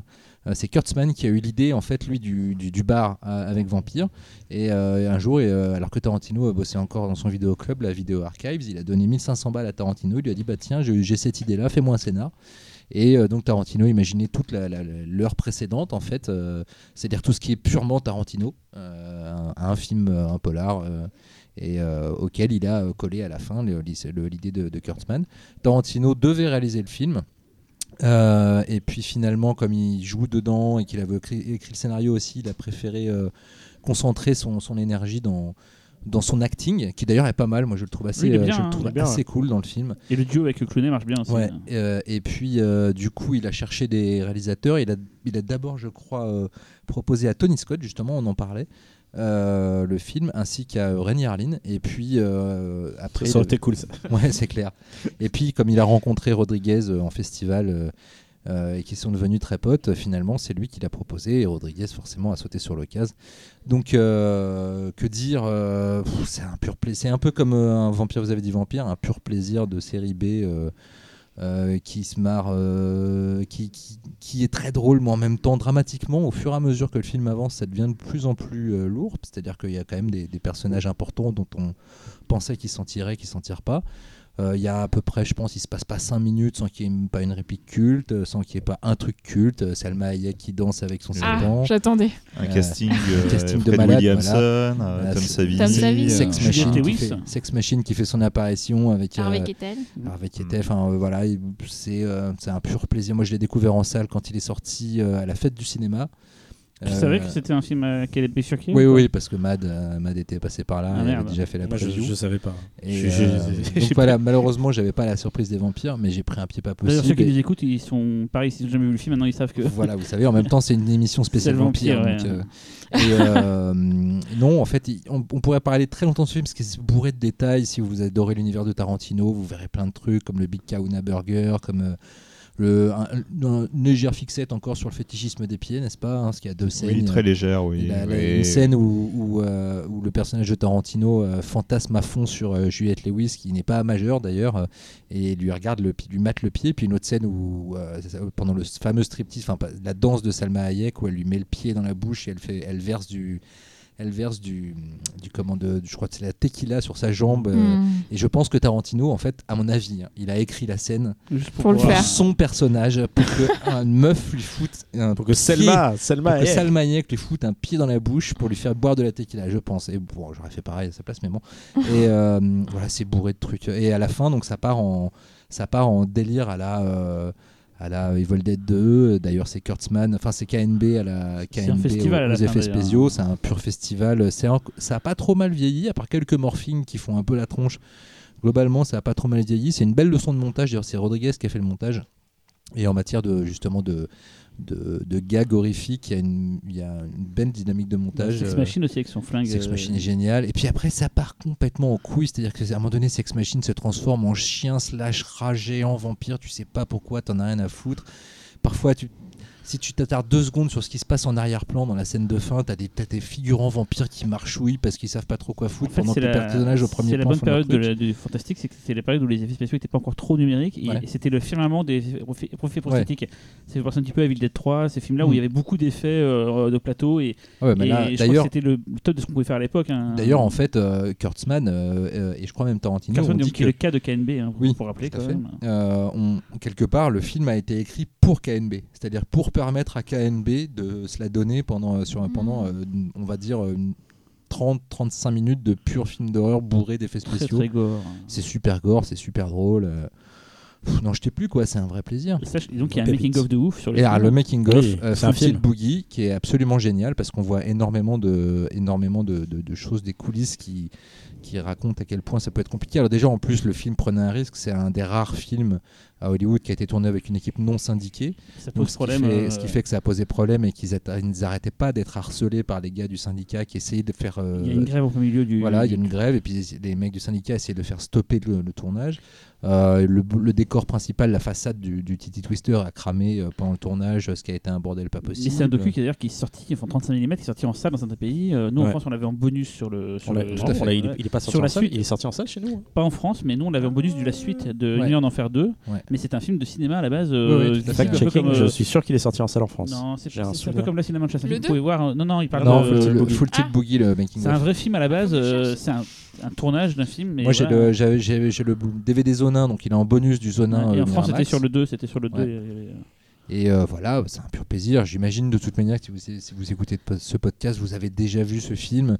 Si vous l'avez pas vu, bah, courez dessus. Et c'est- à cause de Making of qu'il y a une sale réputation que je n'apprécie pas de branleur pour euh, Rodriguez parce qu'à des moments on le voit jouer de la guitare euh, pendant le tournage mais Ah oui, oui, il est sur, le, il est sur chariot, de- il est sur le chariot de la Dolly en train de se faire tirer par des gars euh, pendant qu'il y a un travelling qui est en train de filmer, puis lui il filme. C'est honnêtement. cool pour la caméra c'est pas Non, pas non, un mais branleur alors, je suis pas sûr parce que honnêtement, il n'y a pas un passage de, de ce making-of où il n'est pas en train de jouer de la guitare alors que des gens lui parlent.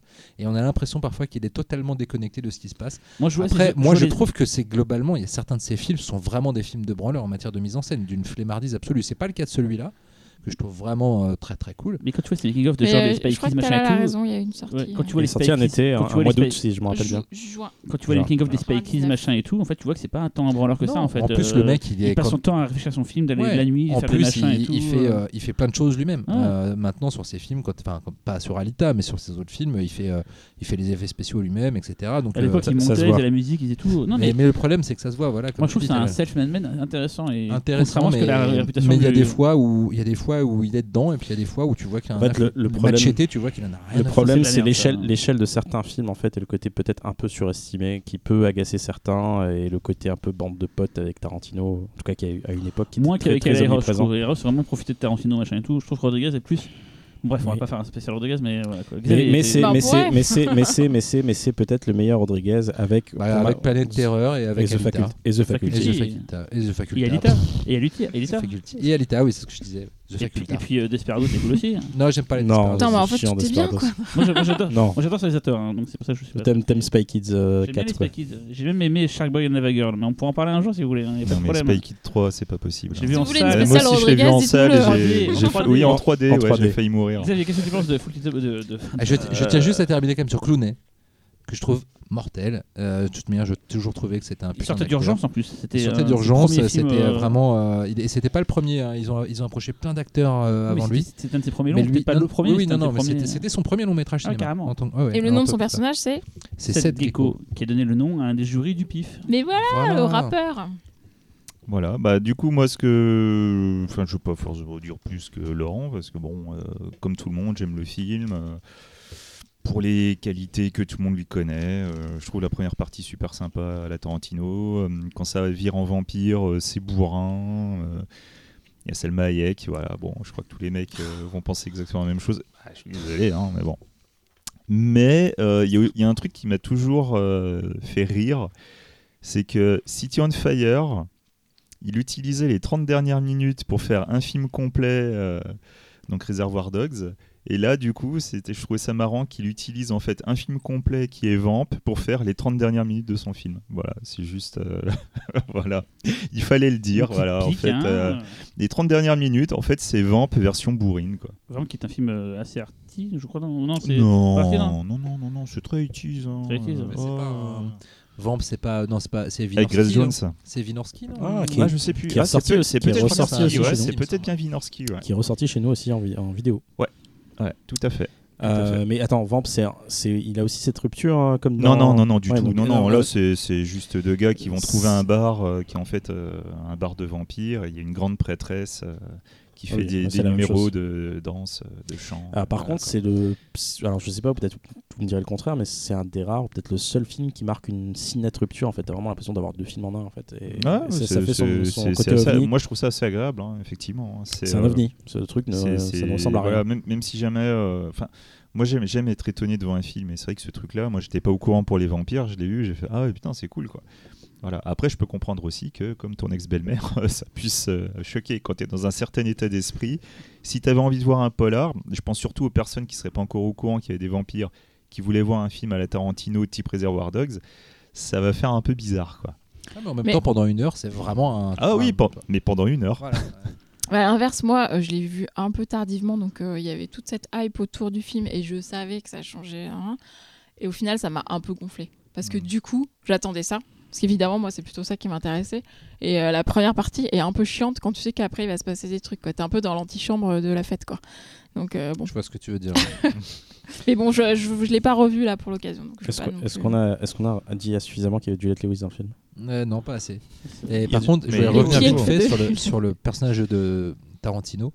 Euh, la première scène, enfin la scène dans l'hôtel quand il est chargé de garder euh, la petite la, la vieille employée là qu'ils ont enlevée et que et que Clooney revient et qu'en fait il l'a massacrée. Euh, et limite on se dit qu'il qu'il a pas fait plus avec son cadavre. C'est tellement dégueulasse. Ouais, Et en même temps, c'est euh, c'est, euh, en montage, c'est une image subliminale. Mm. Et, euh, et il est vraiment crado. Ça pose un personnage dedans. en tout cas. Ça pose un Ouais, personnage. ouais, euh, non mais le vraiment, euh, il, est, il est très crado, euh, Tarantino. Et Juliette Lewis, elle a un petit rôle euh, très proche de. euh, Et Juliette Lewis dans le film de merde de, de Scorsese. Euh, Les nerfs à vif. Les nerfs à vif. Elle fait vachement Ouais, tout à fait, ouais, personnage de ouais. nerfs à vif. euh. Et, et pour euh, le détail, donc Une nuit en enfer a eu deux suites ensuite en DTV, donc c'est Los DTV. Muertos. Donc, une Donc avec 2 Bon et, Jovi. deux et 3 et ensuite il y a eu une, La série une- télé. la série télé je sais plus c'est pas Ah oui, Stars qui l'a produit Euh, non, c'est El Rey quelque ah c'est El Rey ouais, exact C'est El Rey et, euh, qui s'est arrêté au bout de deux saisons je Oui. crois Et la- le 2 est mm, pas terrible. Par contre, la réa est assez folle. Ouais. Je, je me rappelle que ce qui m'a frappé, c'est que Scott Spiegel a voulu mettre des caméras, des visions subjectives partout, même aux objets. C'est-à-dire qu'à un moment donné, il y a un ventilo qui tourne. Ouais. Et en fait, il y a une scène où tu as deux personnages qui parlent. Et en fait, il a pris le point de vue du, du, du, du ventilo. Donc, tu as le ventilo qui. La caméra fait droite, Mm. gauche. Et à un moment donné, il y a une roue qui tourne. Ouais. Et les personnages, et donc il a pris le point de vue de l'enjoliveur, et là la caméra elle tourne comme Mais ça en c'est- avançant, c'est c'est un, complètement un fou. ami commun, donc Michel Aurec, qui m'avait dit que le jour et la nuit de BHL, il y a apparemment BHL avait comme point de vue de dire que chaque plan de caméra devait être un point de vue de quelque chose, un caillou, un machin et tout, donc ça fait penser un peu à ça. Ah bah là il l'a fait. Et c'est Scott Piegel de, de la bande à Rémi, c'est ça Tout à fait, D'accord. Et il y a Robert Patrick qui joue dans le Oui, 2, je crois. Et il y a John Jovi dans je sais plus lequel, non? Ah non, c'est c'est non, ça Vampire. c'est dans Vampire. Ouais. et, euh, et le 3 que j'ai pas vu, qui était une préquelle qui se passe, qui est un western hor- horrifique, je, je serais curieux de voir, même si ça a une très mauvaise répute.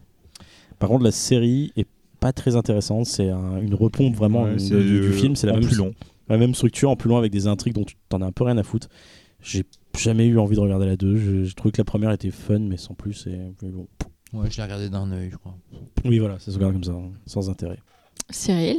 Moi, je vais vous parler donc de Embrasse-moi vampire avec Nicolas Cage. Ouais non, tu vas parler d'un des meilleurs films jamais réalisés du de coup, la moi, planète. je parle des derniers, euh, enfin, c'est pas le dernier, mais un des plus récents du coup du groupe, vu que je passe un dernier. Donc, c'est Morse de Thomas Alfredson, qui est à la base, je voulais pas parler de celui-là parce que euh, je voulais parler de films un peu plus bourrins, que ça me ressemble plus. Je voulais parler de, de- je vais les citer parce que c'est des films que j'aime bien. Je, si jamais vous avez l'occasion de les regarder, euh, je vous le conseille. Il y a Daybreaker des frères Sperig, qui est un super bon film de vampire que j'adore. Il y a Blade de Stephen Harrington que j'adore aussi. Aux frontières de l'aube de euh, Catherine Bigelow. Vampire de Carpenter, ça c'est vraiment quatre films que j'adore. Euh, je vais aussi faire un petit focus sur un film qui est très peu connu qui s'appelle Afflicted, qui est un film en full footage en- sur les vampires, qui est vraiment mortel. Je sais pas, tu l'as vu, Xavier Ouais, je l'ai vu euh, c'est c'est assez étonnant ouais. c'est étonnant, c'est vraiment bien. C'est sorti il y a 4-5 ans. Je sais que j'avais essayé d'avoir pour le pif à l'époque, c'était pas Ouais. possible, mais c'est vraiment très très bien. Donc Afflicted. Donc non, je, je me suis dit quand même, au final, pourquoi euh, zapper ma condition de midinette, qui est qu'au fait, j'adore Morse. C'est un film que je trouve hyper important. C'est peut-être un des films fantastiques les plus importants de ces 20 dernières années. Donc c'est peux c'est pour moi le dernier grand film de voilà. vampire Donc je pouvais pas ne pas en parler en fait. Et surtout comme j'étais le premier à manifester sur le. Parce qu'on a un petit tableau entre nous pour savoir qui prend les Mhm. films. Et j'étais le premier, Premier à poser qui Morse. Voilà, donc j'ai fait bon. je l'aurais dégainé autrement Voilà, j'ai été le plus rapide. Maintenant, on, aurait loupé du coup Jonathan, c'est dommage. hein. ah mais tout à fait tout à fait donc merci de, Voilà. de m'avoir mis des bâtons dans les roues Donc Morse, particularité, c'est un film suédois. Euh, on était dans le film allemand, mais donc c'est rare d'avoir des, des films euh, vampires suédois. Je crois pas qu'il y en ait des masses. Quoi. Euh, Ça s'est fait marrer à l'époque on, on avait organisé une projection du film à Lyon en présence du réalisateur et j'en ai pas une amie. Et parce que c'était suédois, elle voulait pas aller le voir. Elle comprenait pas qu'on puisse voir des films en suédois. C'est ça blo- C'est raciste. C'est encore, une amie ou? Bah, pas trop, mais je, je comprenais pas trop son principe. Bref, donc à la base, c'est un roman euh, qui s'appelle euh, Let Den Rat Come a In, euh, qui d'ailleurs, la traduction anglaise du film, c'est euh, Let the Right On In, laisse le bon rentrer, quoi. Euh, donc c'est un bouquin à la base euh, de John Havjid de Beast. J'ai eu ce problème il y a pas longtemps avec, euh, avec l'autre film. Voilà, qui raconte donc l'histoire d'un d'un petit garçon qui s'appelle Oscar de 12 ans, qui est victime de harcèlement scolaire, et de sa voisine, euh, fraîchement arrivée, Ellie, qui se révèle être un vampire. Voilà, ça c'est le- la base très simple du film. C'est un film de vampire avec des enfants. C'est ça la grande particularité euh, de Morse. C'est un film très euh, C'est- débile ce que je dis, mais c'est un film très beau dans le sens où on suit vraiment une histoire d'un enfant brimé, de cette amitié qui va se créer avec cette petite femme vampire. Femme d'ailleurs, homme, on ne sait pas trop. D'ailleurs, j'en parlerai tout à l'heure par rapport à la différence avec le bouquin. C'était des, des reproches qui ont été faits sur le film. Mais un film très beau, très cotonneux. Ce qui est rigolo, c'est que Thomas Alfredson, à la base, c'est un mec qui a fait beaucoup de comédie. C'était son premier euh, film fantastique. Et ça a eu un tel succès dans sa carrière, c'est qu'à la base, les films qu'il faisait, c'était purement pour la Suède. C'était des téléfilms, des films euh, vraiment pour le, le local. Et là, ça l'a fait connaître à la, à la terre entière. Donc depuis, après, il est parti. Malheureusement, il n'a pas fait beaucoup de films. Il a fait euh, Tinker, Sailor, Spy. Enfin, en, la, la taupe- Tinker Taylor Soldier Spy. enfin, voilà, la, la taupe en français qu'il a fait en, super en film aussi. 2011, voilà. Et il a fait, ça je pense que peut-être Laurent l'a vu, il a fait un film qui apparemment était une catastrophe, qui s'appelle The Snowman. Mais c'est un film, je crois, où il est arrivé au dernier moment, il a, il est pas vraiment responsable du film et il paraît que c'est ouais, une c'est une catastrophe. hein, Voilà. c'est euh, euh, Mais il est pour rien, mais du coup, ça fait que depuis, il a fait que ces deux films-là et c'est c'est dommage, euh, voilà. Avant de continuer à parler du film, je veux juste dire qu'il y a eu un remake. Les Ricains, forcément, ont fait un remake, pas fait par une tanche, fait par monsieur Matt Reeves, qui est quand même euh, quelqu'un qui a fait Cloverfield, donc le premier Cloverfield, qui a fait les deux épisodes de fin de La planète des singes, les remakes, et qui bientôt va faire The Batman. Euh, donc euh, c'est plutôt un bon réalisateur. Moi, je sais que j'aime beaucoup Matt Reeves, mais apparemment, je n'ai pas vu le remake parce que je voulais pas le voir, vu que j'adore euh, tellement l'original que je voulais pas le voir. Mais il y a quand même la chance d'avoir euh, Chloé Moretz dedans qui joue le. Mais le, Et, et Cody Smith McPhee, non, je crois, je sais plus, c'est pas le, je crois que le je sais tout, pas ce que ce soit lui. Mais le, le remake est bien. hein. Ouais, Le remake est bien aussi. Ouais, mais Pas beaucoup j'ai d'intérêt. Telle passion pour le- l'original que je me suis toujours refusé d'aller le voir. C'est con, hein, mais. euh, Non, mais c'est tu sais, c'est typiquement le genre de remake où en fait tu vas le regarder, tu vas t'attarder sur les, les- les détails qui vont changer. Et en fait, tu- te rends compte que certains détails, en fait, c'est- malin, c'est pas con.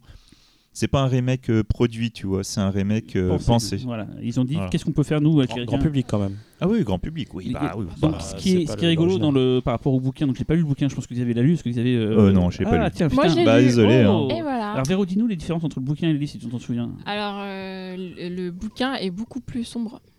Et il y a beaucoup plus de références à la pédophilie, en fait. Voilà, Fallait mettre fait- la lumière quand tu l'as lu. Parce qu'en fait, dans le bouquin, si j'ai bien compris, la, la relation entre l'homme qui, Ouais. qui vit avec euh, Ellie, Ouais. c'est plus une- parce qu'en fait Ellie est censée être quelqu'un de fait de très âgé, mais qui a un corps d'enfant. Mhm. Euh, et donc il y a une relation plus ou moins pédophile qui est plus Mhm. explicite apparemment dans le bouquin. Ah oui, dans le film, c'est à peine suggéré, on ne sait pas trop montrer. C'est bien sous-entendu quand même. C'est bien entendu, mais c'est pas aussi apparemment Ah flagrant ouais, que le bah bouquin. justement, euh, enfin moi c'est un autre truc qui m'a. Et dans le livre, euh, Ellie, on ne sait pas si c'est un garçon ou une fille, c'est même plus clairement indiqué qu'elle n'a pas de sexe en fait, sachant que dans le film, à un moment donné, il y a une histoire sur la robe et tout qui font qu'on on a des doutes, mais voilà, globalement c'est ça. C'est un film qui est très, très beau, qui n'oublie pas d'être un film fantastique quand il faut l'être. Il y a des séquences assez dingues, genre une séquence de combustion spont- spontanée qui est assez, assez visuellement euh, magnifique, des attaques de, de Ellie qui sont très très belles. Il y a- je sais pas, c'est un film qui, qui euh, dans l'ensemble, euh, distille une sorte de, beauté euh, assez. inexplicable. Peut-être que le côté suédois du film rend ça. Finalement, j'avais prévu de parler de vampire à la fin dans la musique, ce sera le Morse, donc on en parlera plus tard de la musique de Morse, mais elle-même déjà aussi joue beaucoup. Et j'ai deux anecdotes rigolotes à vous dire, parce que j'ai eu la chance de rencontrer le réalisateur, de, pas discuter avec lui, et c'est bien quand tu rencontres un réalisateur, tu peux lui poser des questions que jamais personne ne posera, parce que toi ça t'intéresse, mais personne d'autre sur Terre. Et je lui ai posé la question de comment il a eu l'idée d'utiliser la chanson Flash in the Night de Secret Service à la fin. C'est une chanson, il y a une séquence de piscine à la fin qui est assez emblématique du film, qui est très connue. Et il y a ce morceau de disco d'un groupe suédois qui s'appelle Flash in the Night. Et en fait, il se trouve juste qu'il connaissait très bien le, le chanteur, en fait, et euh, il adorait ce morceau, il a juste voulu le placer. Et voilà, c'est ça, c'est ça mon anecdote. C'est super bien, de service. Voilà. Et l'autre truc rigolo, enfin, ça c'est important, ça pourrait servir pour tellement de films en France. J'ai pu comprendre le choix du nom du film français, du titre français. Parce que le distributeur, je le connaissais à l'époque. Il m'avait posé la question par rapport au titre. Et je peux vous expliquer pourquoi le film s'appelait Morse en France. Parce que le, enfin, le distributeur, euh, déjà, il communique en Morse dans le film. Les, les- les deux, les deux gamins, ils se tapent avec les, sur la porte et tout. C'est un truc important.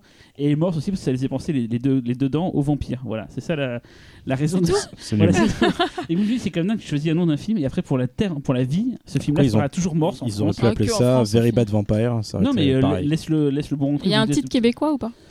Ah, je ne sais pas, tiens, bonne question, Ah. euh, Véronique. Voilà. Donc voilà, je, moi je fais jamais trop trop de blabla sur les films que, que je présente, mais voilà, je- j'adore ce film de tout mon être. celui-là, Tu sous-entends qu'on fait du blabla. Non, non, ça mais vous, vous avez toujours plein Bah, de trucs intéressants à raconter. Finalement, moi, peut-être, moi, moi j'aime plus montrer des films et, et des fois dire pourquoi j'ai aimé, mais j'ai pas forcément. Bah, juste, c'est un film que je trouve sublime. Et je- juste, voilà, le contexte, je l'avais vu en projection presse au NIF. Euh, Je savais pas du tout ce que j'allais voir, je savais pas que le film avait une réputation. À l'époque, il était pas très connu quand, il est, quand je l'ai vu.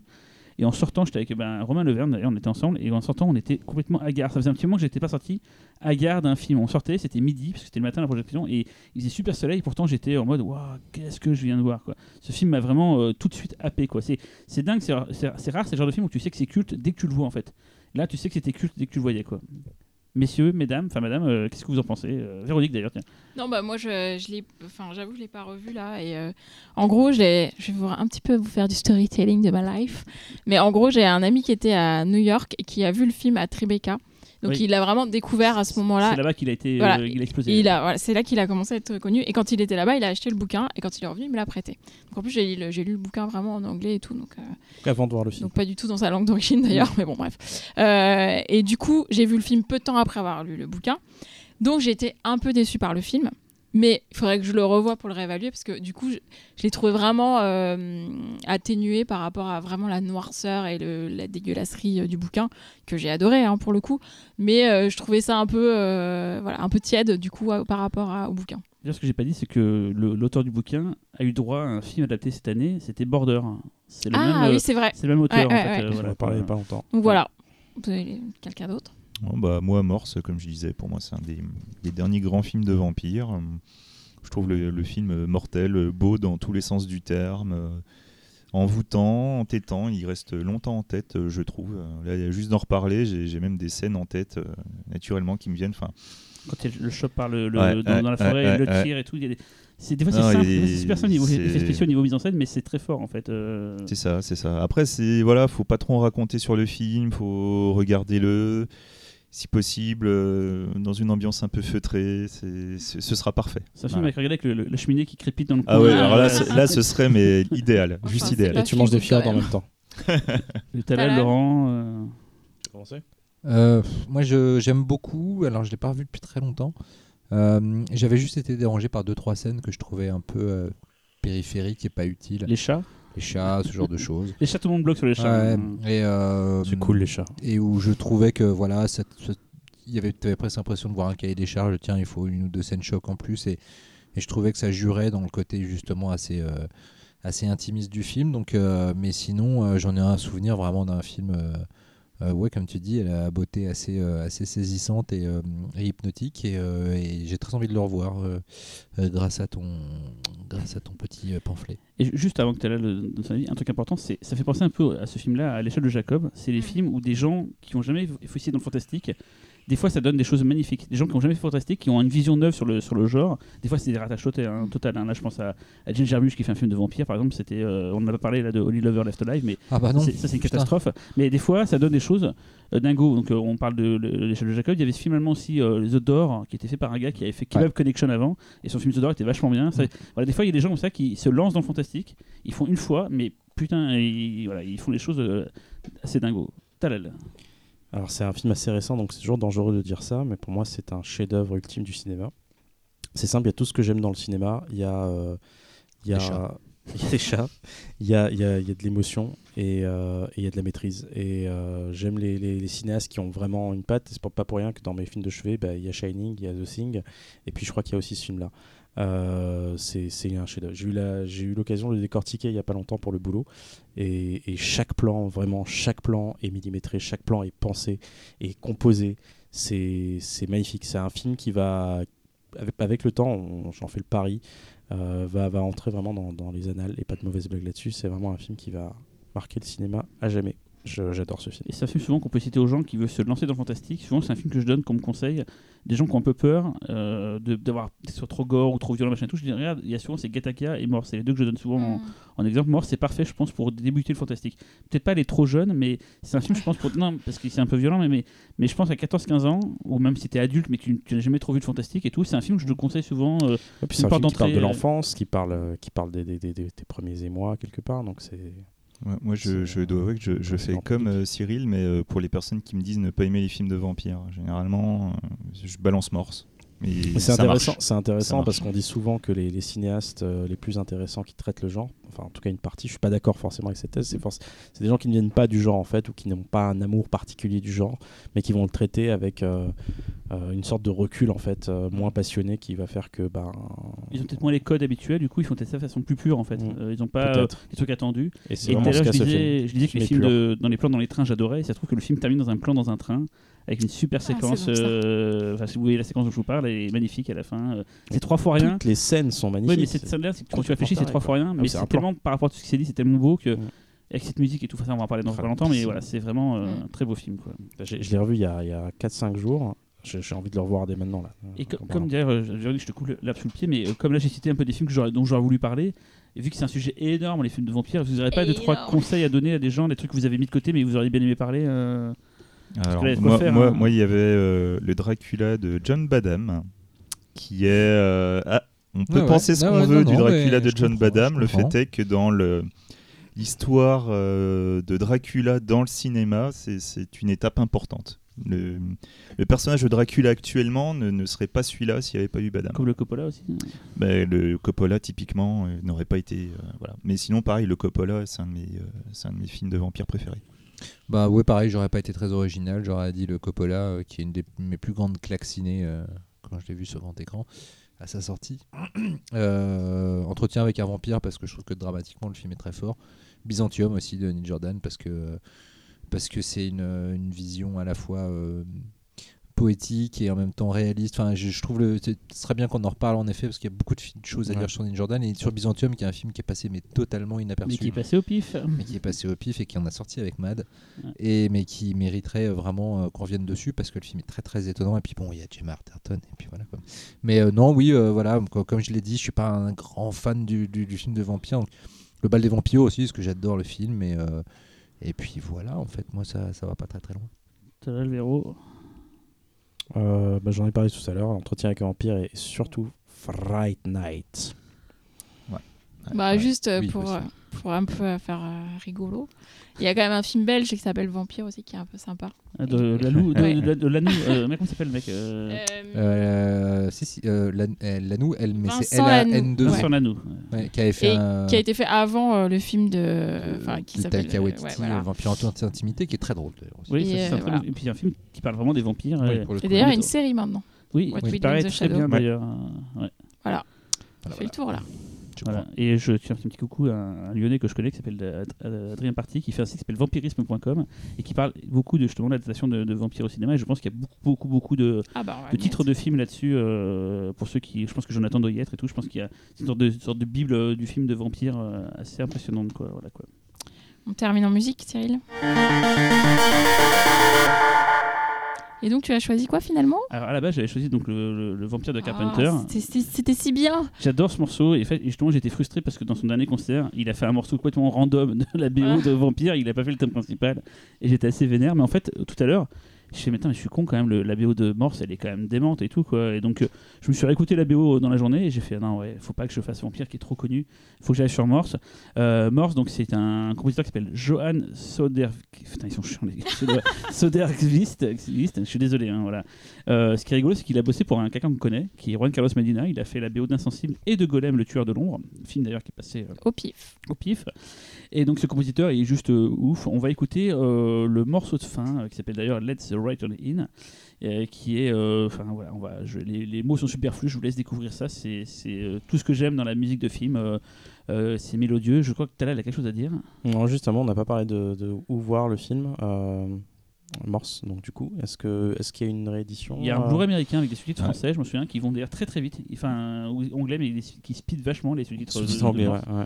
C'est que mais il n'y a pas de Blu-ray français, il me semble. Je crois pas, non. non, je crois pas. C'est. Chris Ellisum qui l'a sorti en salle. Je sais qu'il y a un DCP. euh, pour, si un Ouais. jour vous êtes programmateur de- dans une salle de cinéma, vous pouvez demander il y a un DCP qui existe du film, ce qui n'est pas toujours le cas de cette période-là, 2009-2008. Quoi. Et en fait, c'est plus facile de voir le remake, mais euh, je vous conseille quand même de voir Morse plus tôt. Oui, largement. ouais. Effectivement, ouais, il y a un- moi j'avais pris le Blu-ray américain à l'époque, euh, mais, mais effectivement, c'était un film qui est peut-être pas facile à voir en fait. euh, euh, Ouais, mais c'est un truc qui, qui, de toute façon, repassera forcément en festival, en cinémathèque. euh, qu'il a gagné le Grand Prix à Gérardmer, je ne me souviens plus à l'époque. Il me semble que oui. euh, C'est possible. Ouais, ouais, ouais, c'est possible, ouais. possible. Ouais, et Thomas Alfredson m'avait fait marrer parce que le. J'ai une petite anecdote rigolote. On- donc je mangeais en face de lui, tout d'un coup, il, il ouvre une petite boîte, il sort un truc, une pâte marron noire, il se la cale sur les gencives. Et en fait, apparemment, c'est la... c'est une façon de consommer du tabac. C'est pas de la chic, c'est un truc que tu mets apparemment. Et c'est un truc qui se fait beaucoup en Suède et tout. Et ça m'a fait halluciner de voir un- ce, ce- ce geste-là, de se foutre une sorte de pâte à tabac. euh. Ouais, je pense que vous en foutez, parce que à vos regards, vous trouvez ça inutile. Mais moi, j'ai passé- j'ai hâte- j'ai plutôt hâte d'entendre le morceau de la BO. Du coup. Oui, oui, mais comme j'ai passé un repas entier avec Ça Thomas s'appelle du suspense, hein, voilà. bravo. hein. Bon, je vous laisse dire au Cela- revoir. euh, Non, cela dit, en BO, t'aurais pu passer le morceau où Salma Hayek danse aussi dans. Ah. Mais sans l'image, ça t'intéresse After pas. hein. Dark. Ah, si, parce que- parce que- Parce que. Tu te visualises le, le pied. Non, non, mais voilà, le, je veux dire, l'esprit fonctionne et on imagine mais- la danse lascive, on peut imaginer la femme qu'on veut. On euh, aurait pu aussi mettre Jonathan, Ouais, euh, euh, depuis un an et demi que je passe des musiques, vous avez quand même compris que j'aimais bien tous les morceaux un peu mélodieux, un peu, un peu atmosphériques. J'ai et surtout tout. compris que tu nous, jamais, tu nous demandais jamais notre avis. en fait. Bah, c'est ça, c'est ça C'est ma partie, mec. Bon, bah là, ok. Si Sachant qu'à chaque fois, quasiment, Tito, euh, euh, c'est Los Tarantulas, c'est ça. Je crois que t'aimes pas, hein, c'est ça Lequel? Tito et Los Tarantulas. La BO de. Ah, la VO de. Non, c'est pas que j'aime pas, c'est Et que. Desperado. Je préfère les morceaux un peu euh, mélodieux. Et d'ailleurs, c'est un truc rigolo, c'est que souvent les morceaux que vous entendez dans le Pifcast, c'est des morceaux qui tournent dans la playlist du, de la salle d'attente que vous êtes dans le Pif, que vous attendez pour euh, voir Ah, le tu film. fais pas chier en fait. Non, mais c'est des morceaux que j'aime beaucoup en fait. Comme Donc ça, c'est vous logique en fait. euh, voilà.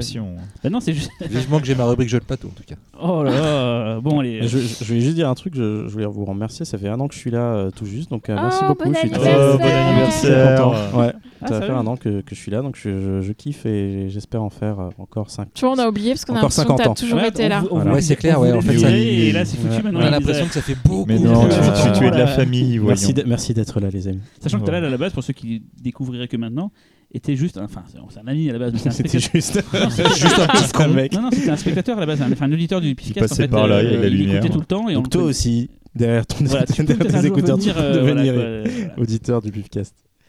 Bon, euh, c'est bon là On peut dire au revoir aux gens, c'est bon Les notes, tout ça, YouTube. Euh, hop hop, euh, ne- dites que vous aimez notre. euh, dites s'il y a des trucs qui vous plaisent pas, mais pas trop. Dites s'il y a des trucs qui vous plaisent aussi. Surtout. hein. Alors, dites si vous voulez un spécial. Neil Jordan, un un spécial Franco. Enfin, voilà, on a besoin de vous, quoi, en gros. Parce qu'il y a une fois, on avait dit, ce serait bien que vous donniez, euh, vous donniez vos avis sur les. Et on a eu plein de retours et on était super contents. Ouais, mais ça nous aide, hein. Vu qu'on ne le dit pas à chaque fois, bah, vous oubliez de le faire, donc n'hésitez pas. Commentez, que ce soit sur YouTube, sur Facebook, sur Twitter. Nous, on lit tout ça. C'est un peu notre moteur. Euh, si on fait ça depuis, on prend notre temps pour faire ce pifcast, c'est parce qu'on est content d'avoir vos retours. C'est juste pour ça. Il n'y a pas de plan, com- plan commercial là-dessus. Il y a pas de. rien. Voilà, c'est tout bénévole et tout. Bon, mais c'est arrêtez, une- si, on, est, on est tellement riche grâce Tellement à cette riche. émission. Mais on est, on est voilà, notre moteur, notre, notre fuel, c'est vos, vos commentaires, bons ou mauvais. hein, euh, on est très preneurs. Bon, allez, à dans deux semaines. Bisous. Ciao. Ciao, ciao.